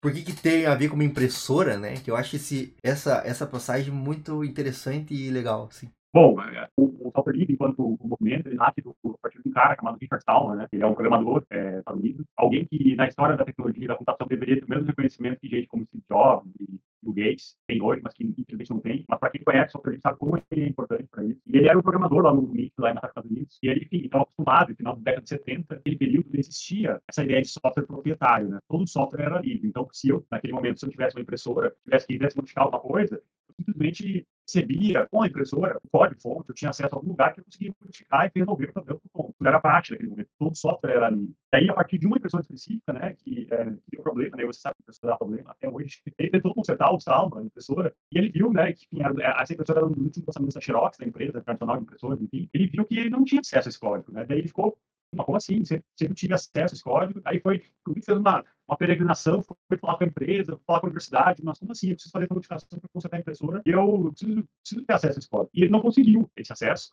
E aí começou a, a outra forma de hackear isso, né? Começou a perceber que vai ter um outro processo para hackear isso sem ter acesso ao código, né? A partir dessa, desse, desse insight, né, é, de não conseguir esse, esse código-fonte, ele começou a, a, pensar, não, mas o software deveria ser livre. Se é um código que eu preciso para fazer o trabalho meu, eu preciso ter acesso ao código para modificá-lo. E, especialmente naquele momento, existe uma indústria tão grande de software como existe hoje, né? E a partir daí, o movimento software livre, né, é, falando do que seria as quatro liberdades do software, né? enfim, são as, as liberdades básicas que garantiriam que o software teria, é, enfim, poderia ser livre de alguma forma, né? E aí ele começa a, a falar disso, né, sobre criar um movimento a partir disso. Então, o software começa, todo o sistema operacional, a base do sistema operacional que vai dar origem ao, ao Linux, né, o Linux, que ainda a gente faz até hoje, né, enfim, o Ubuntu, Debian e diversos outros. E aí esse, esse, essa ideia de, de software ela se propaga e ela vira, é um conceito jurídico, como eu falei para você, né, que é o copyleft, né, que é algo que o Stallman pensou, né, para justificar isso, assim, como é que eu vou conseguir, dentro da legislação autoral dos anos 80, de software, né, da propriedade industrial, das patentes, né, é, não do direito natural naquele momento, tá, de software, que é industrial, como é que eu vou conseguir fazer com que o meu software seja liberado, todo mundo possa ter mesmo, as mesmas liberdades que eu tive com o software que eu construí, como é que eu posso fazer com que a pessoa também tenha.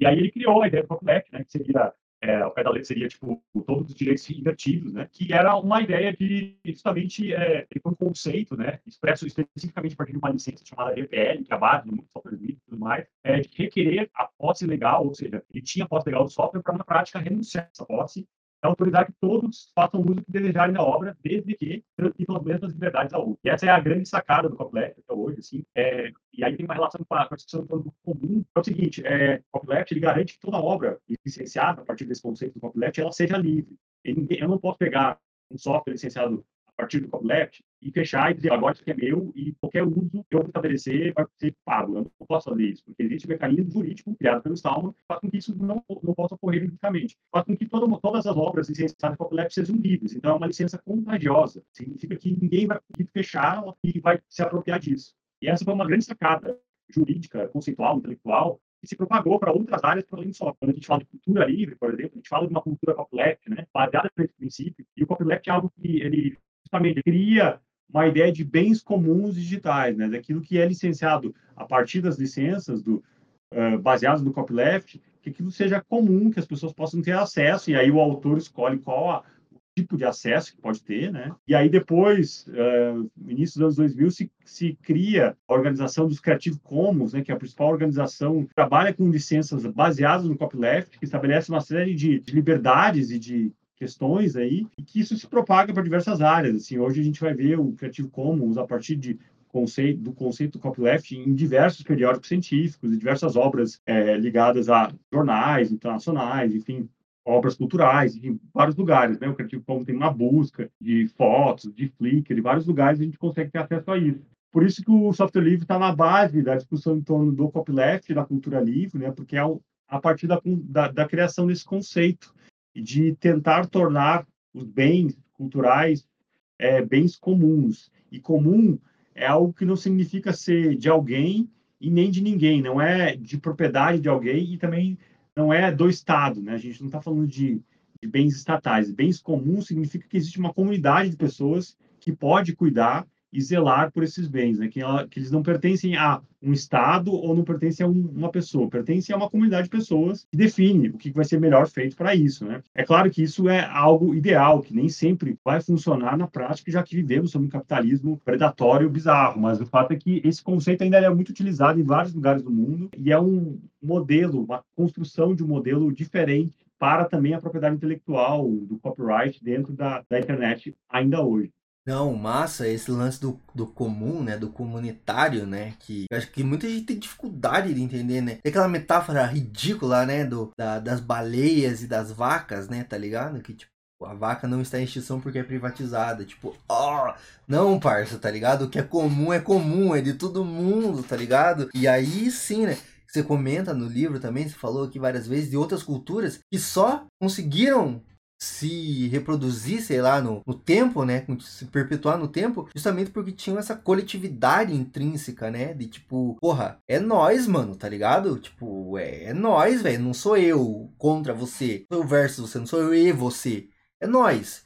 Se nós não existir, nós deixamos de existir, parceiro. E isso vale pros bens comuns, né? De tipo, a gente viu aí um certo show de uma certa cantora loira aí, né? Que privatizaram até a água lá e a galera morrendo literalmente, né? E tipo, porra, sim, água é um sim. bem comum, né, parça? Tipo, não é de alguém, é de todo mundo, mano. Todo mundo precisa de água, velho, tá ligado? Assim como todo mundo precisa de cultura, né? Tá ligado? A gente não quer só comida, a gente quer comida, diversão e arte, né? Tá ligado? Enfim, Tô divagando aqui um pouco, talvez fugindo do tema, mas é isso, né? Você comentou também da, da pirataria salvou, né? Não salvou, a pirataria permitiu a produção acadêmica brasileira, né? Porque toda faculdade no Brasil tem um xerox, tem uma xerocaria, que é onde você pega os textos para conseguir estudar, né, tá ligado? Toda, é, faz parte da experiência universitária de todo brasileiro, tá ligado? Que fez universidade, tirar xerox, velho, tá ligado? E isso é pirataria, né? De alguma medida, tá ligado? Porque você vai estar tá lá pegando um bagulho que tem uma propriedade intelectual e você vai tá falando assim, ah, mano, foda-se, eu preciso estudar, tá ligado? E, enfim, então você comentou disso também? Sim. Então veja, tá ligado? Como a pirataria ainda faz um bem para a humanidade, tá ligado? É, é, é isso. O acesso ao conhecimento, né, é fundamental, assim, né? Infelizmente a gente construiu, né, a partir do que eu fui falando, enfim, muita gente tem falado, né, a gente construiu uma o capitalismo, de modo geral, construiu essa ideia de mercadoria para tudo, né, inclusive o conhecimento e a informação. E tem certos conhecimentos, né, enfim, certas informações que elas não precisam, não poderiam ser tornadas mercadorias. Quando a gente fala de natureza, por exemplo, quando a gente fala de água, quando a gente fala de conhecimento, de informação, isso é algo que deveria ser coletivamente e coletivamente cuidado, né? deveria ser do coletivo e coletivamente cuidado. É, isso não acontece às vezes, né? Porque a gente vive nesse regime onde a simples ideia de propriedade colocada para tudo, assim, tudo tem que pedir autorização. Então é, é, é algo foi uma construção histórica, né? A gente está vivendo esse momento, mas acho que é isso. A gente não não haveria conhecimento sem livre acesso, né? Não haveria criação artística, né? Se a gente não pudesse ter acesso ao que já foi feito, né? Então a gente, eu sempre acho que a gente tem que pensar muito quando vai restringir ainda mais o acesso ao conhecimento na medida que é, a gente precisa ter essa a liberdade de poder conseguir as coisas e a pirataria nesse sentido, né? Tem gente que fala que é uma espécie de desobedi desobediência civil, né? Há um ato de desobediência civil, já que o cerceamento do, da, dos bens intelectuais é tão forte, feito a partir do copyright, que precisa ter um ato que é considerado ilegal para poder simplesmente estudar, como tu bem mencionou nas universidades, né? Se a gente não fizesse xerox é, à margem da lei ou à margem de, de algumas legislações, a gente simplesmente não conseguiria terminar uma faculdade e não conseguiria se formar e ter acesso ao conhecimento. Né? Então, isso virou parte é, da prática cotidiana. Então, eu acho que, nesse sentido, a pirataria ela acaba sendo uma, um mecanismo útil para a nossa sobrevivência, enfim, enquanto pessoas que têm desejos e vontade de consumir e precisam compartilhar conhecimento, e o que eu acho que a grande questão, a gente nem mencionou muito nisso, eu acho que já podemos também caminhando um pouco para final, né? É que isso não significa necessariamente que é, cerceamento não, não significa que os autores não vão ganhar sobre isso, né? Acho que a gente precisa, enquanto humanidade, pensar em outras formas de remuneração dos autores que não seja a partir da escassez, mas sim da abundância. É algo que eu também defendo um pouquinho no livro, assim, é, e isso não está feito ainda, né? Porque quando a gente cria uma a remuneração a partir de um bem, um CD, quando se tinha, né? Enfim, quando se comprava o CD e tudo mais, é escassez, né? Porque tivesse totalmente CD em qualquer lugar, a gente não precisaria pagar porque estaria disponível. Mas quando a gente cria essa falsa escassez, né, a gente está criando uma mercadoria e, e a gente está remunerando os artistas a partir dessa criação dessa escassez. Será que a gente não tem como remunerar os autores, os pessoas que produzem, que isso é fundamental, sem, sem autores, sem criadores, a gente não tem arte, não tem livros, não tem cultura. Será que a gente não conseguiria criar a partir de um, de um outro tipo de regime de abundância, onde tudo pode ser acessado e a gente consegue distribuir esse, esse, esse valor, enfim, para as pessoas, né, para, para todo mundo, de uma forma, inclusive, mais, mais justa, né? É algo que eu defendo, eu acho que sei que é uma ideia ainda um pouco utópica, mas ela é necessária, a gente pensar um pouco à frente, assim, tentar pensar porque não dá para ficar somente achando que esse processo de cerceamento, de criando escassez, criando escassez, né, é para conseguir acessar o conhecimento. A gente precisa de algo mais, precisa pensar enquanto humanidade outras formas de remunerar os artistas baseados na abundância e não na escassez, né? É, galera, spoiler, quem cria escassez aí artificial é o capitalismo, viu, galera? Vou falar para vocês aí, cara. Brazil has a very big problem with piracy, but it's not because they're jerks. Brazil has a problem with piracy because economically it doesn't make sense to buy games in Brazil. They're usually dramatically expensive. So the way that I fixed this for Heartbound, we had a very large Brazilian population of people liked the demo. They absolutely loved it, and they couldn't buy the game because it was too expensive. So I did this.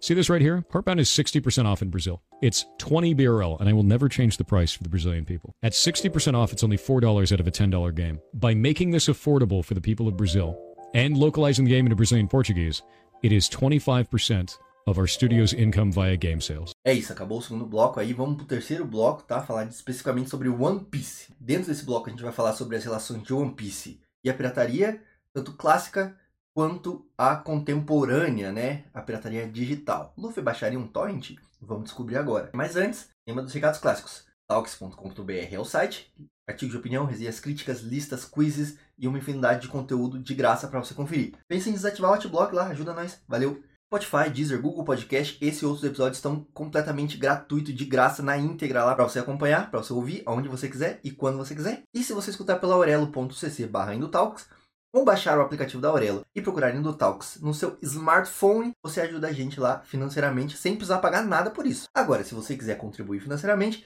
tem o apoia-se.se barra Indotalks ou o pix, contato arroba indutalks.com.br ou no PicPay, né, arroba Indutalks, procura a gente lá, tá certo? Então bora pro terceiro bloco. Vamos então pro bloco 3, vamos falar de One Piece, vamos falar do que importa, é por isso que nós viemos aqui. Mas então nesse bloco vamos falar sobre a série do momento aí, né, que tá todo mundo falando. Na real, já até passou a hype, né, porque já lançou a série, né, a galera já tá em outra já. Mas vamos falar do One Piece e das relações, das mais às menos óbvias com a pirataria, né, as mais porque é um desenho de pirata, né, galera, tá ligado? O, já assistiu One Piece, o anime? Já leu o mangá, João? Não, como eu, eu tava até conversando com você, eu sou de uma era que era Naruto versus One Piece, né? E eu sou até hoje. Dá pra ver até aqui, ó, cheio de mangá de Naruto.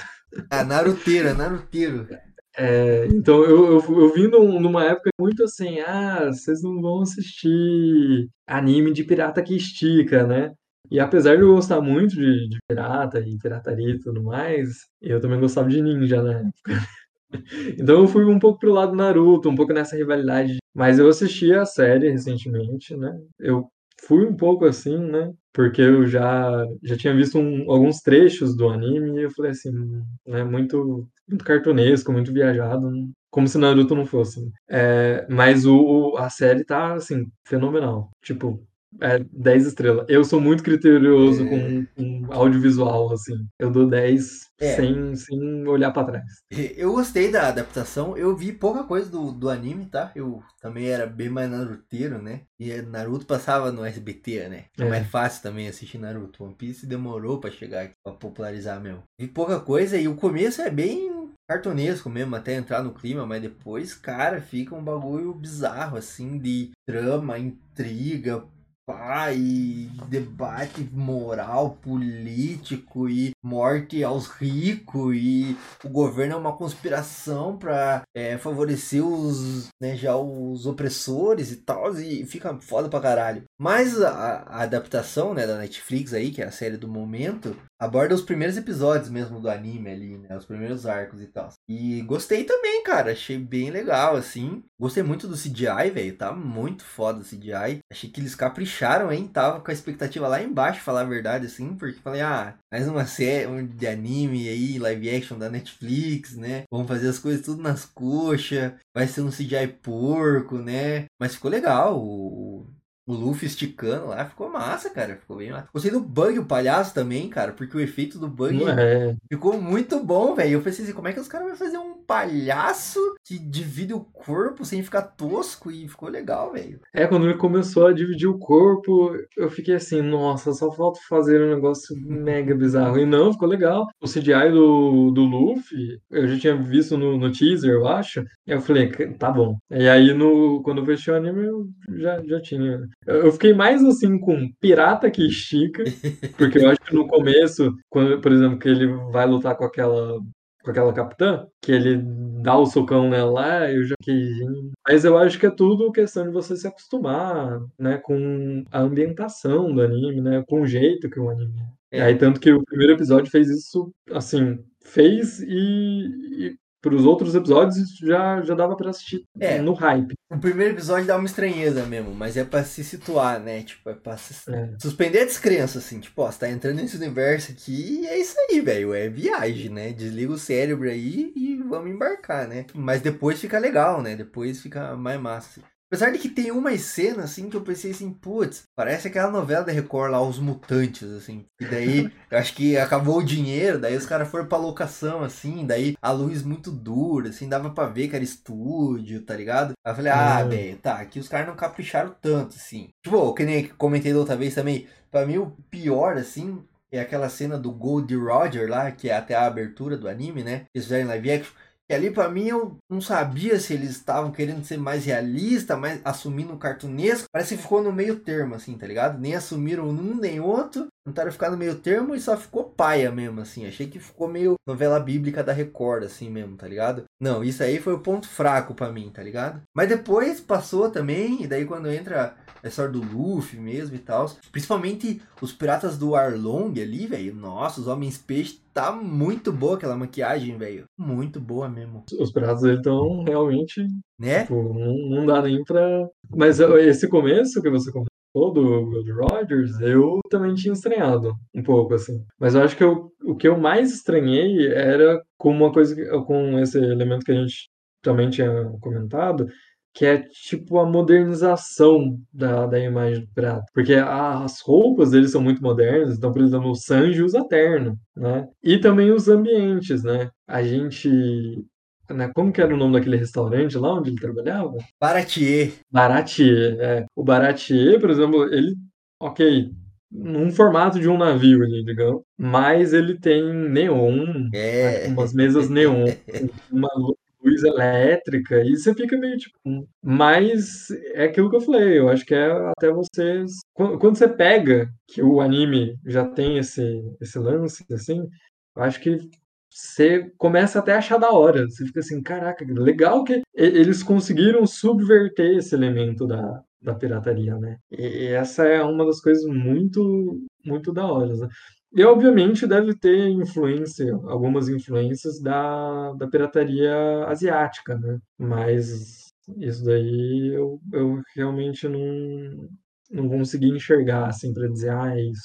Talvez o uso de, né, um pouco do, dos samurais ali. Ah, Dos das espadas, né? É, de fato. Tem É. até aquele. Eu esqueci o nome daquele cara que tem a espada com uma cruz, assim. Muito foda. Daí tem Também não lembro o nome dele. e daí tem o Zoro, né? Que é justamente uma É. espadachim, né? Falando nisso, você co- comentou aí da- das diferenças, né? De subverter o gênero e tal. Existe algum fundo de verdade histórica, assim, One Piece? Alguma coisa que dá pra relacionar com o mundo real, assim? Fora o fato de serem piratas e usarem barco, né? E tal. Mas alguma coisa, assim, que dê pra, tipo, apontar, tipo, ah, isso aqui é uma referência a uma parada. Ou, tipo, tá, isso aqui de fato se aproxima com alguma coisa que aconteceu mesmo. Então, eu já ouvi falar que o anime ele faz muita referência pra- sobre alguns personagens piratas que já existiram, né? Então, por exemplo, eu sei que no anime tem o Barba Azul, não sei se é uma referência direta ao, ao Barba Negra ou, ou Barba Ruiva, mas a gente tem, né? Eu, pelo menos, não enxerguei, pelo menos assim, de cabeça eu não enxerguei.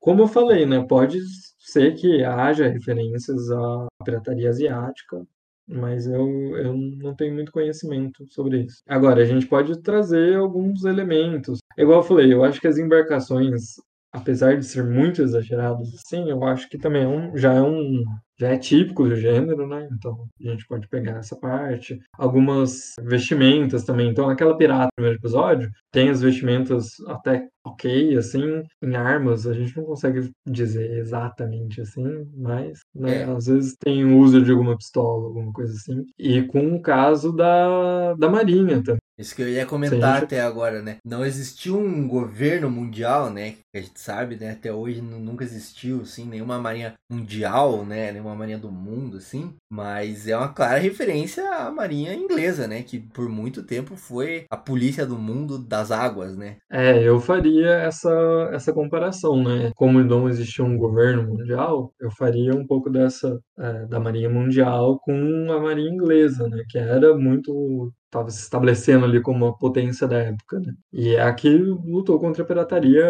com mais intensidade, né? Ao meu ver. Então eu faria justamente essa, essa comparação, em termos até de, de uso da pirataria para negócios ilegais, né? Que fugiam já do âmbito legal, né? Nesse sentido. É, você Então- comentou aí que é uma clara referência, né? Que combateu a pirataria e que também provocou as maiores atrocidades, né? Do período, assim, também foi a marinha inglesa, né? Tipo assim, assim como a, a marinha do One Piece provoca várias barbaridades, né? Por onde passa, assim, a marinha inglesa também, né? Acho que dá pra fazer esse outro paralelo também. né? É, então é- eu- eu não sei se isso tem no anime, acredito que sim, né? Mas é legal que o anime e a série tenham trazido esse, esse lado também, né? Eles já subvertem um pouco do estereótipo da pirataria com o Luffy, né? Ao meu ver. Mas eles também puxaram para esse lado, né? Da, da corrupção da marinha. E até o, o Kobe, né? Que é o, o marinheiro do cabelo rosa, ele também faz muitas é, indagações no sentido também de questionar a pirataria como, como algo que deve ser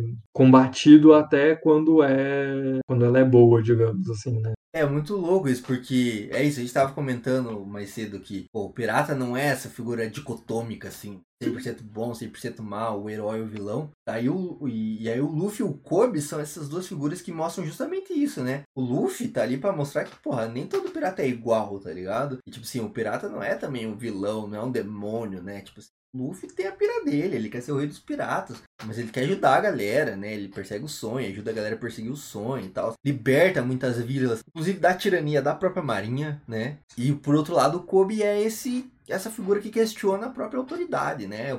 E, tipo, a própria marinha, estrutura da marinha, assim, de tipo, ei, eu vim aqui achando que era uma fita, vender a ilusão de. Né, é que nem a fita do, do cara que é iludido e entra no exército, né? Daí ele vai ver que, tipo, não tem nada daquilo, cara, que é só uma merda, é só cortar grama e pintar meio fio, né? O máximo de bem que você faz é entregar uma cesta básica aí, né? Daí quando você fica lá, você faz atrocidades, né? Tipo, é, entrar em intervenção federal, né? Em comunidade aí no Rio de Janeiro e sair matando todo mundo arbitrariamente e tal. Então o Kobe tá lá pra mostrar isso, né? Tipo, porra, a propaganda é que, tipo, a marinha é a ordem, é, tipo, que garante a lei, a ordem no mundo e tal. Mas quando você vê é corrupção, é violência, tá ligado? É essa fita de dos comandantes serem a lei, tá ligado? Enfim, daí tem essa questão também que a gente comentou da outra vez, né? Lá quando vai falar dos, dos homens peixe do Arlong lá, né? E a marinha faz vista grossa e cobra uma propina, né, Pra fazer vista grossa. Tem tudo isso, né? E também tem a questão dos homens peixe trazerem esse preconceito de raça, né? O Arlong tem esse discurso muito carregado, né? Remete Uhum. muito à, à questão do racismo, né? E é justamente isso. Ele vai dizer, porra, pra mim tanto faz se é a marinha, se são os piratas, tá ligado? Cara, tá ligado? São racistas igual, sabe? Então tem vários paralelos que a gente pode traçar, né, nas séries. É, eu achei interessante é, essa questão da, da Marinha, porque tem que sempre lembrar que a, a Marinha tem é, esses atos né, de, de violência, de corrupção e tudo mais, só que sobre uma véu né, de legalidade, né, de que isso é o correto, né, e eles são a autoridade é, detentoras do, da moral, da ética e de tudo. Foi legal ter trazido o Kobe como esse personagem que faz esse questionamento, né? Faz assim, é, é mesmo. Eu acho que ele quebra a dicotomia, né? Tanto ele quanto o Luffy, eu acho que são essas quebras dessas dicotomias. A figura do, do, do Kobe eu achei muito, muito legal nesse sentido. E o Arlong... Arlong? Arlong, é, Arlong. Tipo, pensando agora, eu acho que ele também mostra um pouco dessa, dessas consequências, né, da, de, desse embate de, de pirataria e, e, corsários ou marinha, né, enfim. Assim como também na, na pirataria real também teve essa questão de raça, né, do, dos ex-escravizados, a gente até consegue fazer um paralelo, assim, com, com ele, né, de que ele é uma, uma consequência desse, desse sistema que eles criaram de, de combate entre a marinha e, e a pirataria, por exemplo. Não, é que eu, eu, também não sei a história muito também do, dos homens peixes a, a, fundo, né? Ele dá uma, uma pincelada ali, mas acredito eu que deve ter bem mais coisa, né? Ah, sobre sim. a história deles. Ah, sim, mas é. Eu acho que assim, o anime aprofunda muito mais história, né? Porque tem muito mais episódio, né? Mas eu acho que a série soube aproveitar melhor os episódios, os personagens, assim, em alguma medida, né? O live action. Daí a galera que curte o anime agora vai me crucificar, né? Tal. Mas enfim, acho que em alguma medida soube aproveitar melhor os personagens. Tipo, porra, dá uma carga dramática muito grande pro Arlong, assim, que, sinceramente, eu posso ter visto errada, né? Posso ter visto cabum nos episódios, mas eu acho que a série trabalha isso bem melhor, assim, né? E a questão do Kobe, ele é muito mais aproveitado na série, porque ele fica todos os episódios. No anime ele tem um primeiro arco ali, os primeiros episódios com o Luffy, depois ele some, daí ele vai voltar lá na frente e daí ele some de novo, né? A série aproveitou ele melhor e trouxe essa questão, né, muito mais bem trabalhadinha, eu achei, né, muito mais redondinha de questionar de fato a marinha, né, e fazer esse paralelo bem legal com o Luffy, assim. Eles começam e eles encerram a série, né? Tipo uma moldurinha, assim, né? Começa os dois e eles encerram ali quando o Kobe vai entregar o cartaz pro Luffy, né? Vai dizer, ó, oh, você tá sendo procurado agora, parabéns e tal, é bem legal. É, então, o Kobe no anime, como você mesmo falou, parece que foi menos envolvido do que a série, né? Nesse sentido de trazer essas questões. Mas eu né, fazendo um papel meio de isentão aqui, eu acho que o, os personagens, talvez no, no anime, né, digo Zoro, Nami, Luffy, talvez eles não tenham tido um aproveitamento tão grande assim por ser uma, um anime muito longo, né? E aí, talvez seja muito picotado é, esse desenvolvimento dele, dá uma um, certo retardo, assim. E a série não, como ela condensou muito, e eu acho que ela condensou muito bem. Ela conseguiu trazer a, o arco deles e uma carga dramática muito boa, nem, nem só para os personagens principais, né? O, o Soap e tudo mais. Para todos até, pro só o vô dele, talvez, que eu, eu fiquei um pouco assim. É. Mas pro chefe, pro Arlong, pro, até pro Pirata Palhaço, É, eu, eu- eu acho que, eu acho que eles fizeram um, um trabalho muito bom. assim. Eu achei também, porque, tipo, ah, já pega, já joga a galera onde precisa estar, assim, mas sem perder o principal, né, do, da história deles, sem perder o core, assim, que faz eles serem eles, assim, e dá as motivações pra eles, né? Achei isso muito bom, assim, porque a série é isso, né? Vai apresentando um de cada vez e cada um tem um arco gigantesco, né, no anime, e aí, putz, demora, e acho que é isso, assim, que é mais pulverizado, né, o desenvolvimento, assim. É, tipo, ah, você vai notar o desenvolvimento lá no episódio 150, tipo, porra, caralho, cara, é muito episódio, velho.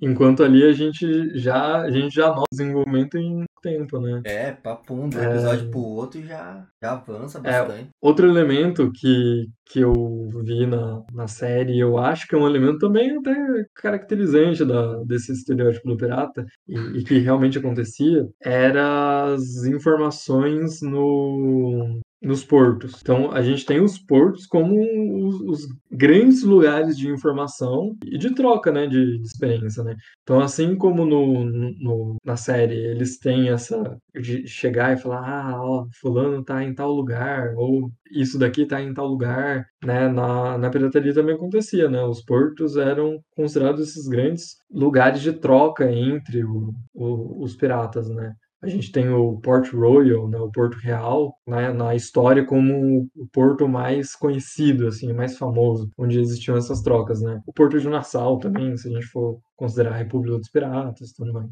E, e lá eu achei interessante, né, porque eles vão no nome do restaurante, esqueci? Barati. Baratier. No, no Baratier, ele também, eles também trocam informações, né? É, então achei bem interessante também trazer essa, essa particularidade assim, da, da pirataria, né? Ah, total, né? Massa, massa. E aí, pra última pergunta, então, desse bloco aqui, vou fazer uma pergunta talvez seja um pouco complexa, né? Mas vamos tentar fazer ela. O todo plot do One Piece é em relação a galera correndo atrás do One Piece de fato, né? Que é o tesouro do Gold Roger lá, que era o rei dos piratas. Existia uma, alguma coisa parecida com o rei dos piratas e existia esse tesouro mágico lendário assim e essa competição da galera vai ir atrás dessa fita e se tornar o rei dos piratas ou nada a ver? Em, em termos de, de, assim, competição, a gente pode dizer que tinha, não por um tesouro do pirata, mas competição de ah, quem era o pirata que pilhava mais.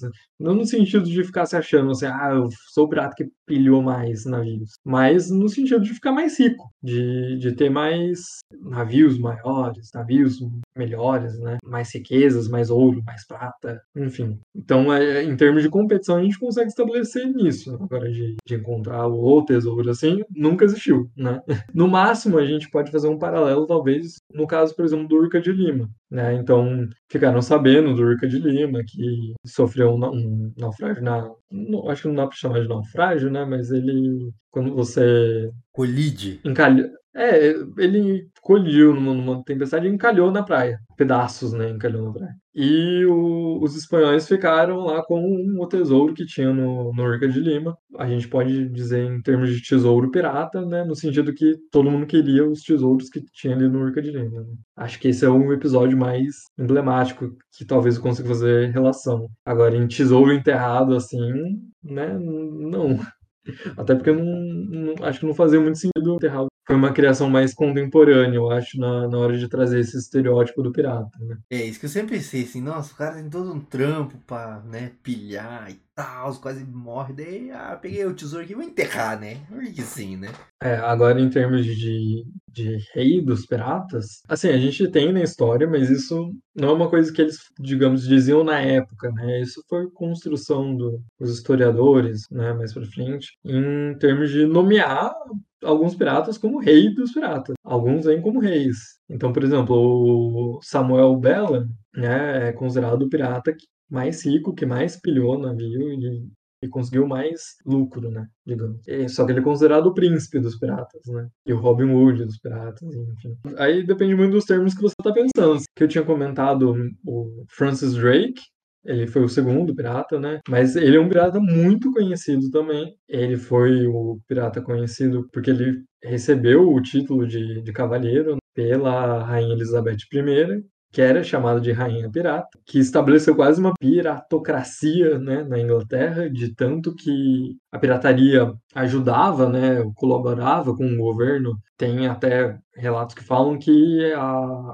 os lucros que a pirataria gerou para o governo da Inglaterra superaram os impostos né, coletados. Né? Então, por isso que foi considerado uma piratocracia. Então, ele é um, um pirata muito famoso também. A gente tem o, o Bartholomew Roberts também, que é por alguns chamado como Rei dos Piratas, por ser conhecido por muitos ataques bem-sucedidos na, na pirataria, mas com certeza, assim, é o Edward Teach, o Barba Negra, ganha disparado em termos de popularidade. Por exemplo, se fosse fazer uma eleição, por exemplo, mundial, assim, para ver quem vai ser o Rei dos Pratas, eu acho que ele ganhava porque ele foi o mais notório, acho que é o que o pessoal mais conhece hoje em dia. Igual eu tinha falado, né, dessa organização que encontrou a vingança da Rainha Anne. Eles produzem artigos e artigos. Então a gente tem a figura do Barba Negra como figura máxima assim, na pirataria. Mas como eu tinha comentado né, antes, a gente tem essa pirata que eu fiquei sabendo recentemente até, que é a, a Sheng Yisao, né, uma pirata chinesa.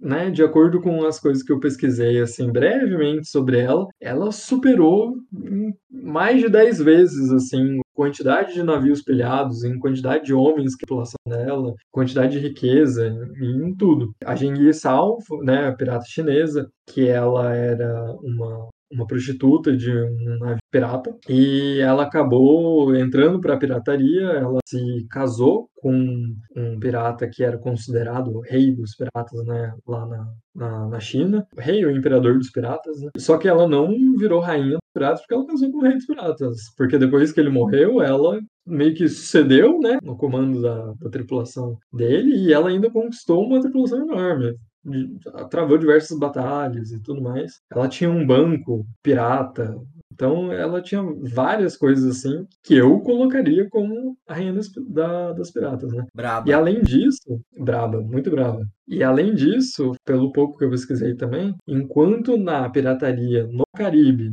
a República dos Piratas, eles foram minados pelo perdão real que a Inglaterra soltou neles e mandou o Woods Rod e tudo mais.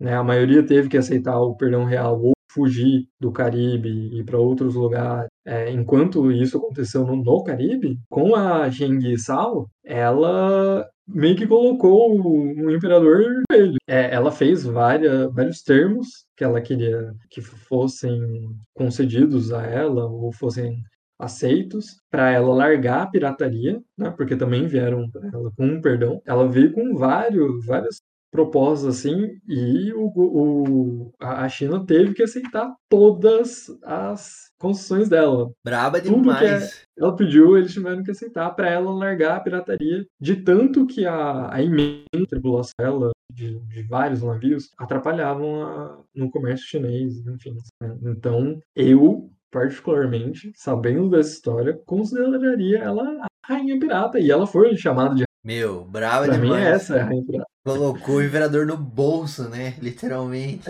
Eu, eu falei, eu vou, eu vou ir um pouco para esse lado agora, eu vou estudar na história dela. É, mas se a do Caribe já é difícil achar, É. quando vai para a Ásia, assim, é muito mais difícil. Mas eu achei bastante material, até podcast falando sobre ela. Massa, daria Mas um é- puta de um filme, hein, também. É, vamos falar então do One Piece, rapidão? Assistiu One Piece já? Seja honesto. Então, eu com tava nós. comentando com antes com, com, com o Valdir é, que eu não conhecia. Antes de falar contigo, eu não conhecia. Aí, ó, apresentei One Piece, galera. A culpa é minha. Você começar a assistir One Piece, agora a culpa é minha. Droga. Aí eu fui dar uma olhada, assim, eu não vi nenhum episódio sobre o que se tratava.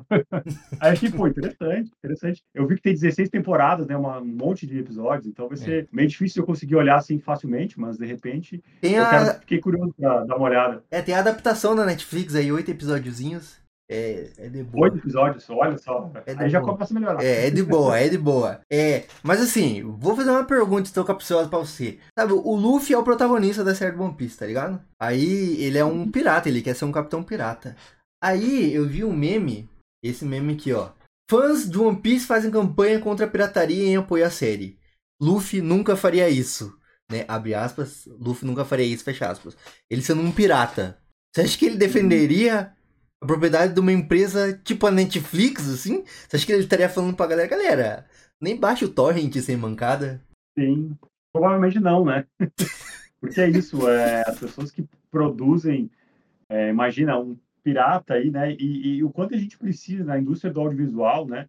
O quanto, é, qual é o argumento para defender? Não, não, não façam pirataria, porque vai dizer que a, a série vai acabar porque os, as pessoas estão acessando, estão querendo ver é, a série simplesmente porque elas estão baixando e não estão remunerando os, os artistas. Será mesmo que não estão sendo remunerados por N formas, né? Será que é, eu baixando aqui no meu computador todos os episódios do One Piece vou de fato interferir é, financeiramente pa- e contribuir para acabar com, com a série simplesmente porque eu estou baixando no meu computador, né? É, até que ponto isso é, é, é verdade, né? Enfim, acho que isso é provavelmente o, ele não toparia fazer isso, né? Pô, como assim, né? Eu, eu defendo algo contrário a isso. Eu defendo algo que o livre acesso. Eu defendo que as pessoas têm. E eu já tô, enfim, eu não, né? Mas as pessoas que produzem a série certamente já estão recebendo e não vai fazer tanta diferença assim é, as pessoas baixarem gratuitamente, porque no, no final das contas elas querem ter acesso à série. Isso é tu tá indo contra os próprios fãs que querem assistir a coisa, né? Isso é algo curioso, no mínimo. Total, total, né? E como você falou, os caras já foram remunerados, é por contrato, tá ligado? Antes de começar a gravar, a Netflix já fez um contrato com os caras, já pagou os caras, tá ligado? Já deu um jeito de pagar, tipo, não é eu baixando no meu PC aqui que vou tá... E isso é uma falácia do ponto de vista econômico, porque já foi comprovado por diversas pesquisas que a pirataria não interfere no lucro das grandes produtoras, inclusive dos jogos. A galera fala, ah, não pirateia a Nintendo. Tem muito defensor da Nintendo na internet, cara, que eu ainda quero entender esse fenômeno. Mas já foi comprovado por A mais Ah, é? B que a pirataria não mexe nada no lucro da Nintendo, velho. tá ligado? Os CEO da Nintendo vão continuar ganhando um monte de dinheiro pra andar no jatinho particular deles e emitir um monte de gás carbônico e acabar com o planeta, irmão. Fica suci, tá ligado? Fica suave, meu parceiro. Sim, totalmente, né? Não vai interferir, certamente que não. E a gente sabe é, o quanto de filmes e séries que tornaram famosos e circularam pelo mundo inteiro, inclusive geraram renda para os seus autores a partir da pirataria. Né? Quanto as pessoas, quanto aqui a gente no Brasil talvez tenha acesso a certas coisas e, e daqui a pouco a gente vai comprar algum produto assim, que não seja a série em si, a partir do, do acesso mínimo, de ter ba conseguido baixar alguma coisa a partir da única forma possível para quem vive no sul global, muitas vezes, que é baixando a margem da lei. Né? Então, certamente não interfere. E já, já há pesquisas, eu não estou falando só é, meacismo, não, há pesquisas já dizendo que a dita pirataria de séries não, não interfere nos ganhos né, das empresas que fazem isso, mas pelo contrário, às vezes até auxiliam, potencializam com que séries consigam se circular ainda mais faz com que as pessoas consumam de outras formas. Né? Então, isso é, isso é uma falácia, já foi há muito tempo desmentido e continua sendo usado como argumento. Né? Riquezas, fama, poder. Nele está tudo que este mundo pode dar a vocês. Fiquem à vontade para pegá-lo.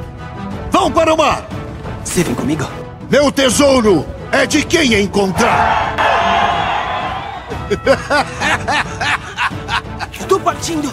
E é isso aí, bora pro bloco de considerações finais, onde eu vou fazer perguntas pros dois convidados aqui e vou tentar costurar isso de uma maneira coerente que faça sentido, tá? Mas de novo, indotalks.com.br é o site. Artigos de opinião, resenhas, críticas, listas, quizzes e uma infinidade de conteúdo de graça. Pensa em desativar o adblock lá, ajuda nós. Esse e outros episódios na íntegra, completamente gratuito. Spotify, Deezer, Google Podcast, onde você escuta podcast, estamos lá. Pode baixar para ouvir a hora que você quiser e quando você quiser e como você quiser. Ou na orelo.cc barra ou baixa o aplicativo da Orelo, escuta o Indotalks pela Orelo no seu smartphone. Porque quando você escuta pelo Orelo, a gente ganha um cascalhinho, 3 cents por streaming. Porra, ajuda a gente lá. Você não paga nada, escuta de graça e ainda a gente ganha 3 cents cada stream. YouTube, dá like nesse, nesse vídeo, se inscreve no canal, ativa o sininho, curte, comenta e compartilha. Também tem o Apoia-se, apoia.se barra Indutalks, ou no Pix, contato arroba indutalks.com.br, ou no PicPay, arroba Indutalks, caso você queira fazer uma contribuição de qualquer valor que você sentiu do seu coração, tá? Vamos indo então para as considerações finais aqui, fazer uma, uma pergunta aqui. Por que você acha que a pirataria clássica, né, dos navios e tal, é tão popular na cultura pop? Bom, acho que dois elementos. Eu acho que toda essa esse combate à pirataria até em termos de, de transmitir a narrativa deles como seres demonizados, por exemplo, ou até como seres revolucionários e tudo mais, eu acho que essa intenção de retratar a pirataria de determinado jeito, de um jeito ou de outro, eu acho que contribuiu muito para a popularização, para o conhecimento sobre a pirataria, porque acho que tinha outras questões por exemplo, na, nas monarquias, nos reinos, que eram muito mais visíveis, assim, para os cidadãos, né?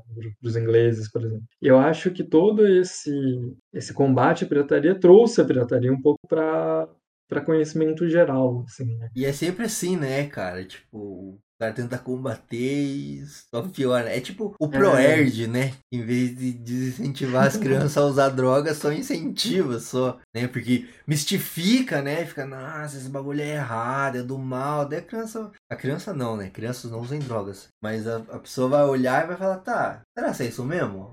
Agora fiquei curioso para saber. E daí que vai atrás, né? Daí o Leão do ProErd só incentiva. É, mas, né, voltando, acho que esse combate à pirataria trouxe muito isso para o conhecimento geral. E também toda essa estereotipo esse estereótipo né que se criou sobre a pirataria né? Eu acho que é um dos elementos principais assim. Então né começando talvez pela por esses teatros né que eu tinha mencionado os diários de bordo né, depois o a ilha do tesouro que foi aí que criou, se criou o estereótipo, eu acho que contribuiu muito para colocar a pirataria na, cultura popular. Assim. Mas aí o, o, elemento mais genérico é porque eu acho que a pirataria evoca muito essa coisa da, da aventura, da ação, do desconhecido, né? Então eu me imagino vivendo naquela época e sabendo sobre pirataria, falar, ah, eu queria viver sendo pirata e até hoje eu quero talvez viver naquela época como um pirata. a, a gente tem essa coisa de,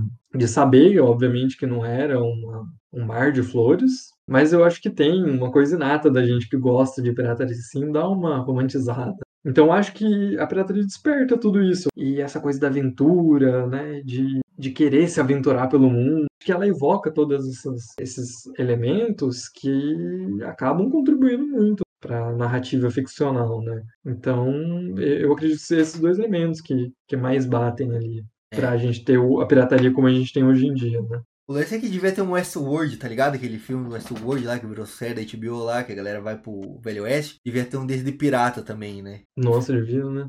Infelizmente não tem. É e o melhor é ir pra Disney, né? E ver lá o Piratas do Caribe, que é a atração que inspirou o filme, né? Ou ir pra Santa Catarina ali no barco do Jack Sparrow aqui de Santa Catarina. é o máximo que nós vai viver disso aí, galera, de pirataria. Não tem muito como. É, eu acho que eu vou pro outro lado. Eu queria muito ir pra Nassau, porque lá a gente tem o Museu do, dos Piratas, né?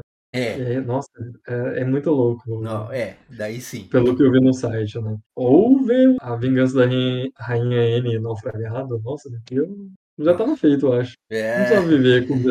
É, massa, massa. Fazer justamente essa pergunta, assim, já que nós falamos aqui que não impacta no lucro, né? E, inclusive, muita gente é contra a pirataria também por causa de propaganda, né? Você comentou aí eh, anteriormente também, né? Das campanhas de propaganda que são financiadas aí, tipo, rola muito dinheiro, né? Pelas campanhas anti-pirataria. Mas por que que, que você acha que a pirataria digital ela é tão combatida pela indústria cultural, assim? E outras indústrias também, né? Ah, porque é isso, né? Imagina, é um modelo de negócio construído como eu comentei, né? Imagina uma indústria que cria um jeito de ganhar dinheiro e daqui a pouco as pessoas passam a consumir esses produtos dessa indústria de modo gratuito, fazendo com que não que a indústria deixe de ganhar dinheiro, porque ela vai conseguir, ela é tão poderosa que ela vai conseguir achar formas de outras formas de ganhar dinheiro, mas ela fica de cara e não quer que as pessoas possam acessar o conteúdo de forma livremente sem pagá-la. É, mexe com os brios das pessoas que construíram esse modelo, né?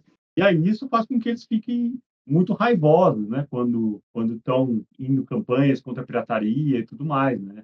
Então é, é um pouco por isso, é o, o jeito que funciona a sociedade hoje, ela explica o que faz com que as pessoas não queiram é, liberar o acesso, né? Eu digo algumas, né? Enfim, a maior, a maior parte, talvez, algumas dessas empresas, e por isso que elas vão contra né, a pirataria, né? Em muitos casos, e isso é, acaba sendo inevitável, mas, é, mas isso também é uma prática que, apesar delas irem contra, e apesar da dificuldade cada vez maior de, por exemplo, de baixar torrent, de baixar outras coisas, as pessoas continuam baixando, continuam acessando, e vão continuar, né? Enquanto enfim, é muito difícil cercear isso, né? Pode até diminuir, mas é muito difícil cercear, porque existe uma tecnologia baseada na cópia que se estabeleceu a partir da internet. Então é, é muito difícil mudar isso, né? É, e antes também, né, nas fitas, no CD, a galera já pirateava, né? Então, enquanto existir propriedade, vai ter gente pirateando, né? É isso? Exatamente. Sempre vai ter Desde a época, né, lá quando primeiras prensas lá na Alemanha do Gutenberg, lá já existiam os caras que tinham as prensas alternativas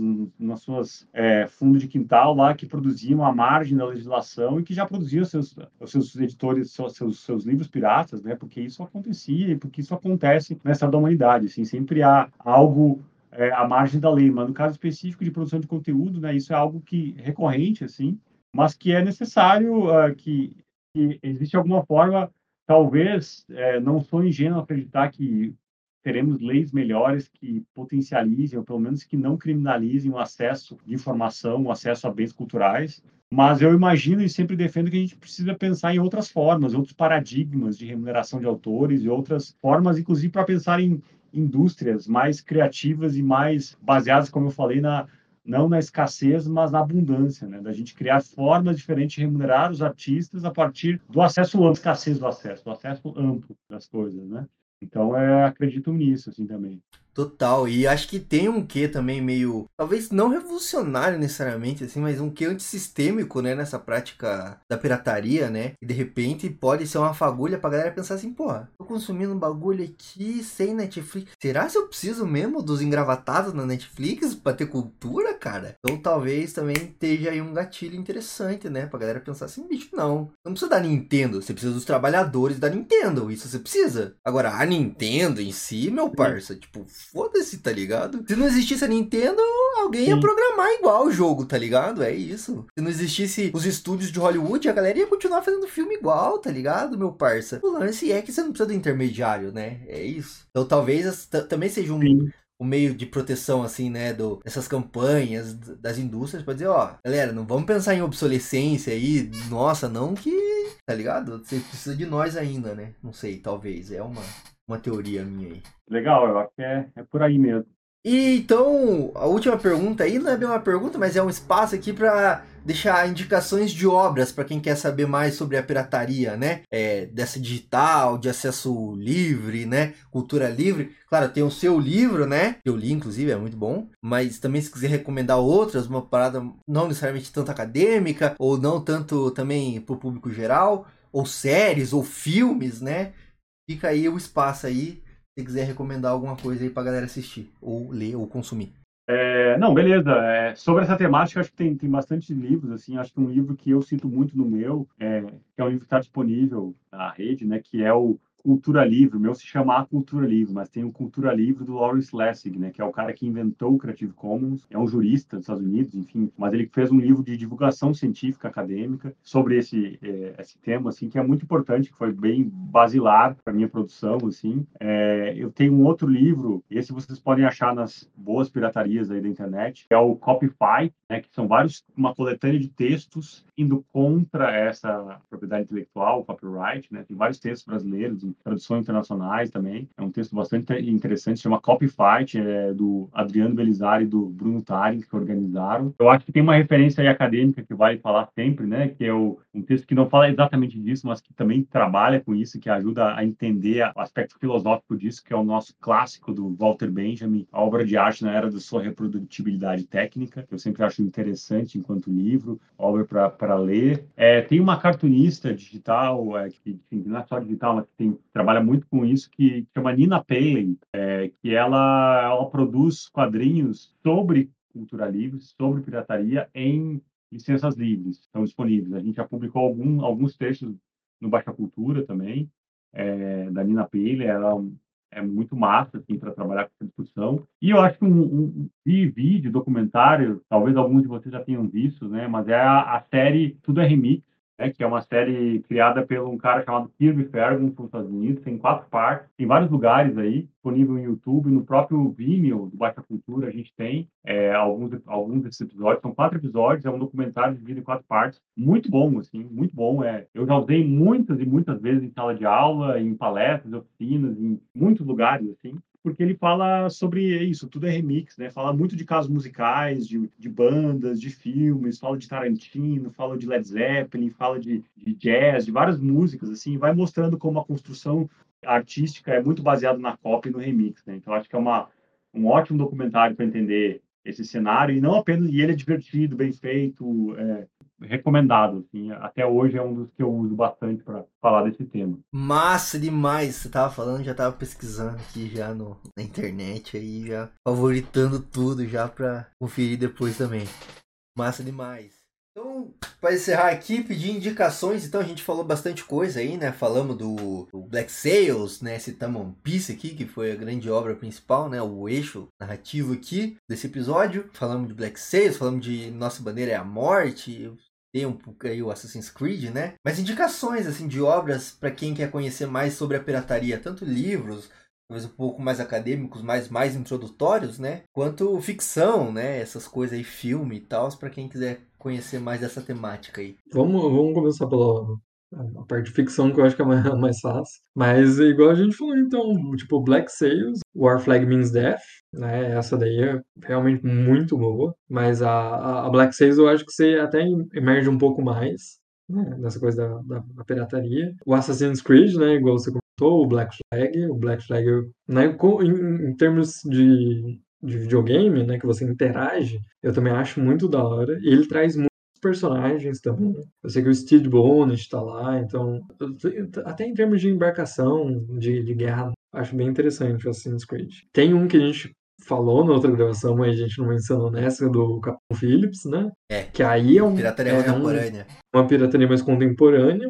foge um pouco dessa idade de ouro, mas ainda nessa pirataria contemporânea, eu também tinha comentado que o episódio do South Park, que eu não sei que episódio que é, nem de que temporada, acho que era o oitavo ou décimo, mas coloca ele lá, o South Park Pirata você já acha. É que eles vão pra Somália é muito bom aquele episódio. Eles, o Cartman, ele tá reunindo uma tripulação de piratas e vestido como pirata, perna de pau, gancho e tudo mais, e vai pra Somália porque ele descobre que lá tem pirataria. E aí ele chega lá, É, e aí depois o que sucede é só coisa engraçada, mano. Ele consegue tomar um navio, mas você vê que você tem um pouco desse, desse jogo, né? De, dessa idade de ouro, né? Desse estereótipo que a gente tem ainda, e desses piratas contemporâneos, né? Então, para quem gosta de South Park, também é, é, bem interessante. Em termos de música, tem esse músico, né? Ele é cubano, mas ele, ele foi para os Estados Unidos, né? Ele faz show lá agora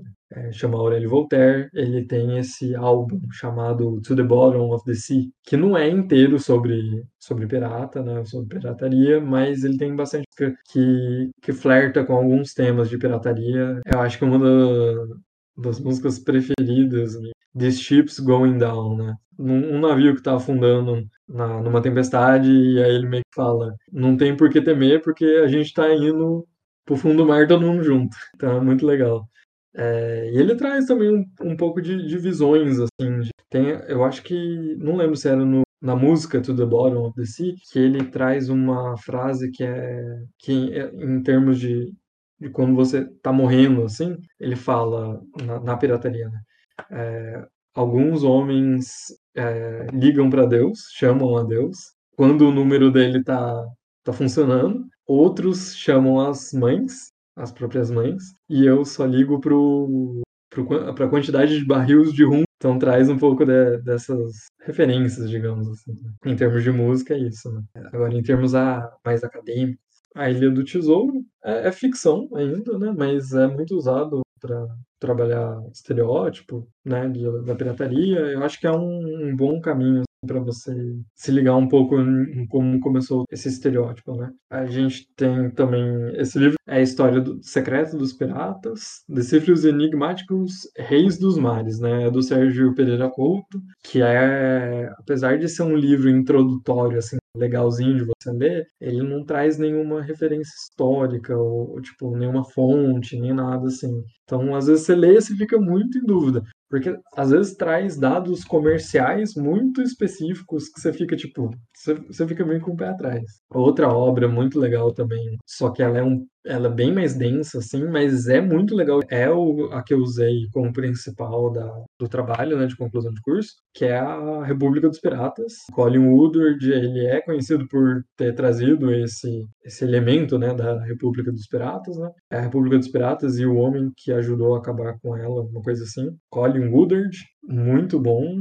Ele usa bastante coisa histórica, mas é um pouco denso. Vai falar também tipo, todos os navios que o Barba Negra capturou e etc. Mas é, é bem legal. E, e, nesse viés estadunidense, né? Ele é, é, se não me engano, ele é norte-americano mesmo, ele é mas ele escreve, já escreveu outras obras de história, assim, então dá para considerar um pouco. Mas muito legal também. A gente tem também a, uma história, eu sempre esqueço, é uma história do pirata, uma história de piratas, né? uma história de pirata, do Daniel Defoe, um livro muito bom, né? Aqui a gente tem a versão em português, né? Uma história de, de pirata, com introdução do Luciano Figueiredo, né? É, é, é uma obra densa também, mas muito legal. E ele traz uma linha diferente dessa do Colin Woodward, né? Então, ele já fala do Bartholomew Roberts, né, de outros piratas, apesar de também falar do, do Edward Teach, né, e, de outros piratas notórios. É, a maior parte de, de, bibliografia de pirataria que vai encontrar é falando justamente sobre essa coisa do estereótipo, né, de como que os piratas são representados agora. Então, se você joga, tipo, no Google, pirataria, estereótipo, PDF, você já encontra um monte de trabalho acadêmico sobre isso. Mas um bom e que segue um pouco dessa linha narrativa e é muito gostoso de ler assim, é essa daqui, ó, pegando também um pouco de referência da série, chama Black Sails, La Edade de Ouro de la Pirataria en el Caribe. É do Sérgio Lopes Garcia, ele também fez história, né? Se não me engano, isso daqui é a monografia também. Muito detalhado, assim, muito legal, muito interessante. Vai contar sobre como era Nassau antigamente, vai trazer detalhes sobre cada período. É um trabalho muito muito bom de ler. A, além de ser assim academicamente bom, ele é muito gostoso de ler, né? Você se diverte lendo. Mas e eu considerei que é introdutório até para essa linha narrativa assim de do Benjamin Horn e tudo mais. Eu considero também introdutório para quem quiser é, adentrar mais nesse mundo assim. Agora o uma história de, de pirata eu acho que é um pouco mais denso assim.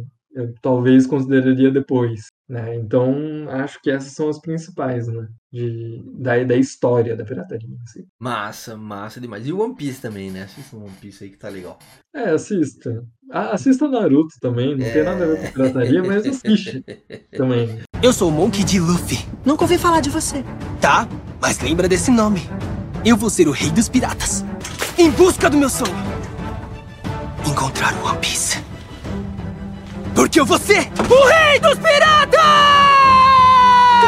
Então é isso, João. Queria agradecer aí a paciência, a disponibilidade aí por estar compartilhando com a gente aí um pouco do que você estudou, né? Do que você estuda aí, de repente você continuar no mestrado aí mais para frente, né? Nessa linha aí de, de pirataria. Agradecer, né? Você e abrir espaço aí também se quiser dar algum recado final também, né? Mas é isso, agradecer por divulgar, né? Fazer essa divulgação científica em alguma medida também, né? Porque a história também em alguma medida tem método, né? em alguma medida não, né? História tem método, né? História não é bagunça, né? E pesquisador aí é, no Brasil é foda, eu tô ligado que é, é, embaçado ser pesquisador no Brasil. Mas agradecer mesmo por estar tá aqui, achei que foi bem massa o papo, eu aprendi coisa pra caramba, né? E ficou bem legal assim. Então é isso, tá? Agradecer e abrir o espaço se quiser dar um recado final, hein? Você agradeceu até por, por essa divulgação né, do científica de, de história, né? Eu também agradeço, né? Porque querendo ou não,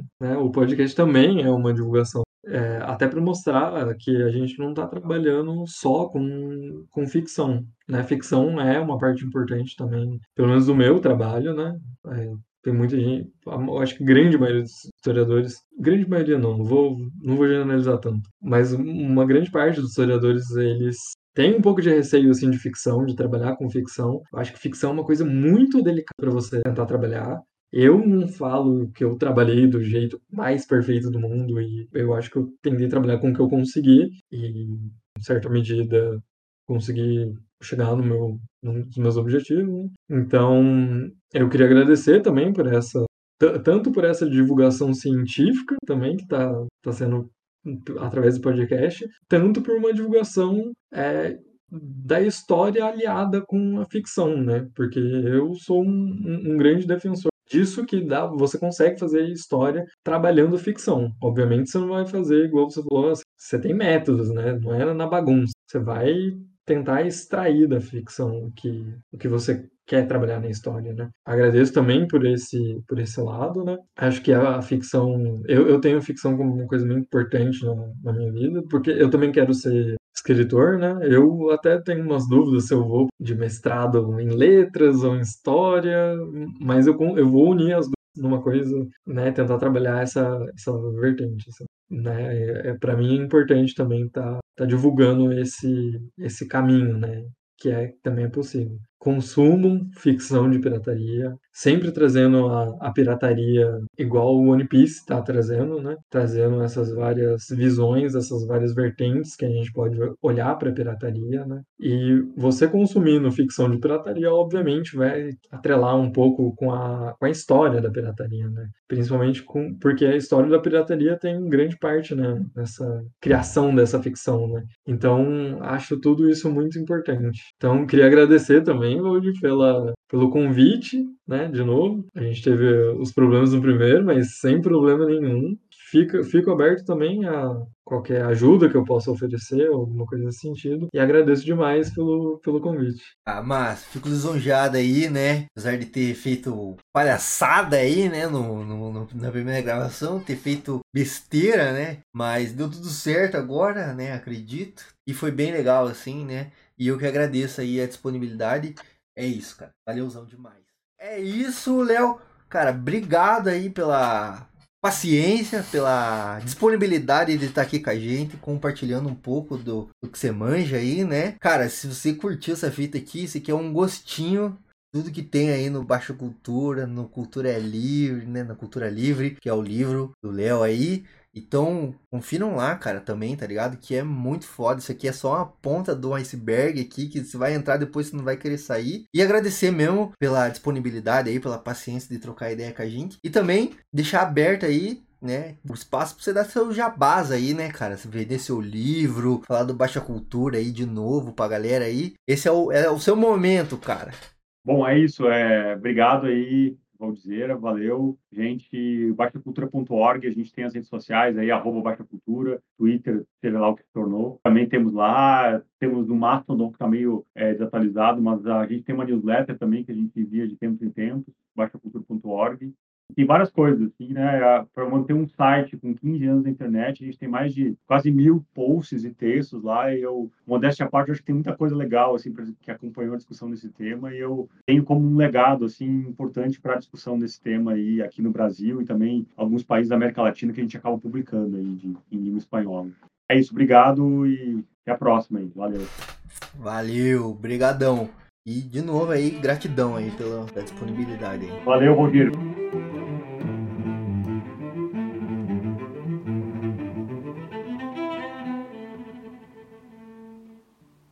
Muito obrigado para você que acompanhou esse episódio até o final. Nossa, várias aventuras. Desbravamos os mares, desbravamos a rede mundial de computadores, navegamos na web, né? Debatemos questões políticas, história, morais, filosóficas. Debatemos muita coisa. Tudo isso porque eu decidi assistir One Piece, né? E eu falei, porra, tem coisa aí, né? E a galera que achava que era só um desenho de pirata que estica, talvez tenha repensado aí, botado a mão na consciência, falado, ó, oh, é um desenho de pirata que estica, mas tem mais coisa aí, né? Um abraço pro grande Load, que tá fazendo aí um baita do conteúdo sobre One Piece aí, né? Com o Gustavo Gaiofato reagindo e outros animes também, né? Espero que um dia ele me note. Um beijo, Load. E é isso, tá? Muito obrigado. Espero que vocês tenham aprendido, espero que vocês tenham se divertido, espero que vocês tenham descoberto coisas novas, porque o melhor tesouro, o melhor tesouro pirata que você pode receber é um conhecimento bem guardado no fundo do seu coração às sete chaves. Tá? Um grande abraço, um beijo no seu coração aí para você que acompanhou até o final. E de novo, né, quem acompanha aqui tradicionalmente já sabe o que vai vir agora. Exatamente, de novo, os recados clássicos, os recados paroquiais aqui do Indo Talks. Quais são as maneiras que você pode ajudar a gente a fazer o nosso conteúdo chegar mais longe e a melhorar sempre, né? E eu sei que dá para melhorar, dá para melhorar bastante, cara. Vamos lá. A primeira forma que você pode ajudar de graça no Talks é entrando no site www.indutalks.com.br. Artigos de opinião, resenhas críticas, listas, quizzes, uma infinidade de conteúdo sobre cultura pop, filosofia, história, política, quadrinhos, filmes, séries, animes, enfim, uma porrada de conteúdo lá de graça para você acessar e se divertir e perder horas da sua vida. Afinal, a vida é curta, seu tempo é limitado. Tenha certeza de garantir que você passe o máximo de tempo na internet. Aproveita que você já está na internet e acesse o nosso site lá, é de graça. E pense em desativar o adblock lá, sim. Fazemos Google Ads, né? Então, você desativar o adblock, a gente ganha uns centes de dólar aí, que dá 5 pilos, cento não sei o que, a gente ganha. Tá, você não paga nada, você vê uns anúncios aí, mas é só ignorar os anúncios, tá? E é isso. Ah, o nosso site foi feito pelo núcleo de tecnologia do MTST, né? Porra, então se você acessar o nosso site, você vai estar prestigiando ainda o trabalho da galera que luta por moradia, né? É num país extremamente desigual como o Brasil, né? Um abraço aí pra galera do núcleo de tecnologia do MTST. Seguindo, temos as nossas redes sociais, arroba Indo Talks em todas elas. Twitter, TikTok, Instagram, tá? Onde você estiver, nós estamos lá, produzindo conteúdinho, produzindo Reels, produzindo TikTok, produzindo vídeos curtos, uns tweets nada a ver, uns story. Então, confere lá. É meu parado, eu tô tentando voltar, eu tento voltar, eu desanimo, eu paro. Enfim, fico nesse ato de postar conteúdo, mas estamos lá. É de graça, você segue, você curte, interage, comenta lá os nossos posts que a gente chega mais longe com o nosso conteúdo, tá? Esse episódio e todos os outros episódios na íntegra em formato de áudio.mp3 estão disponíveis no Spotify,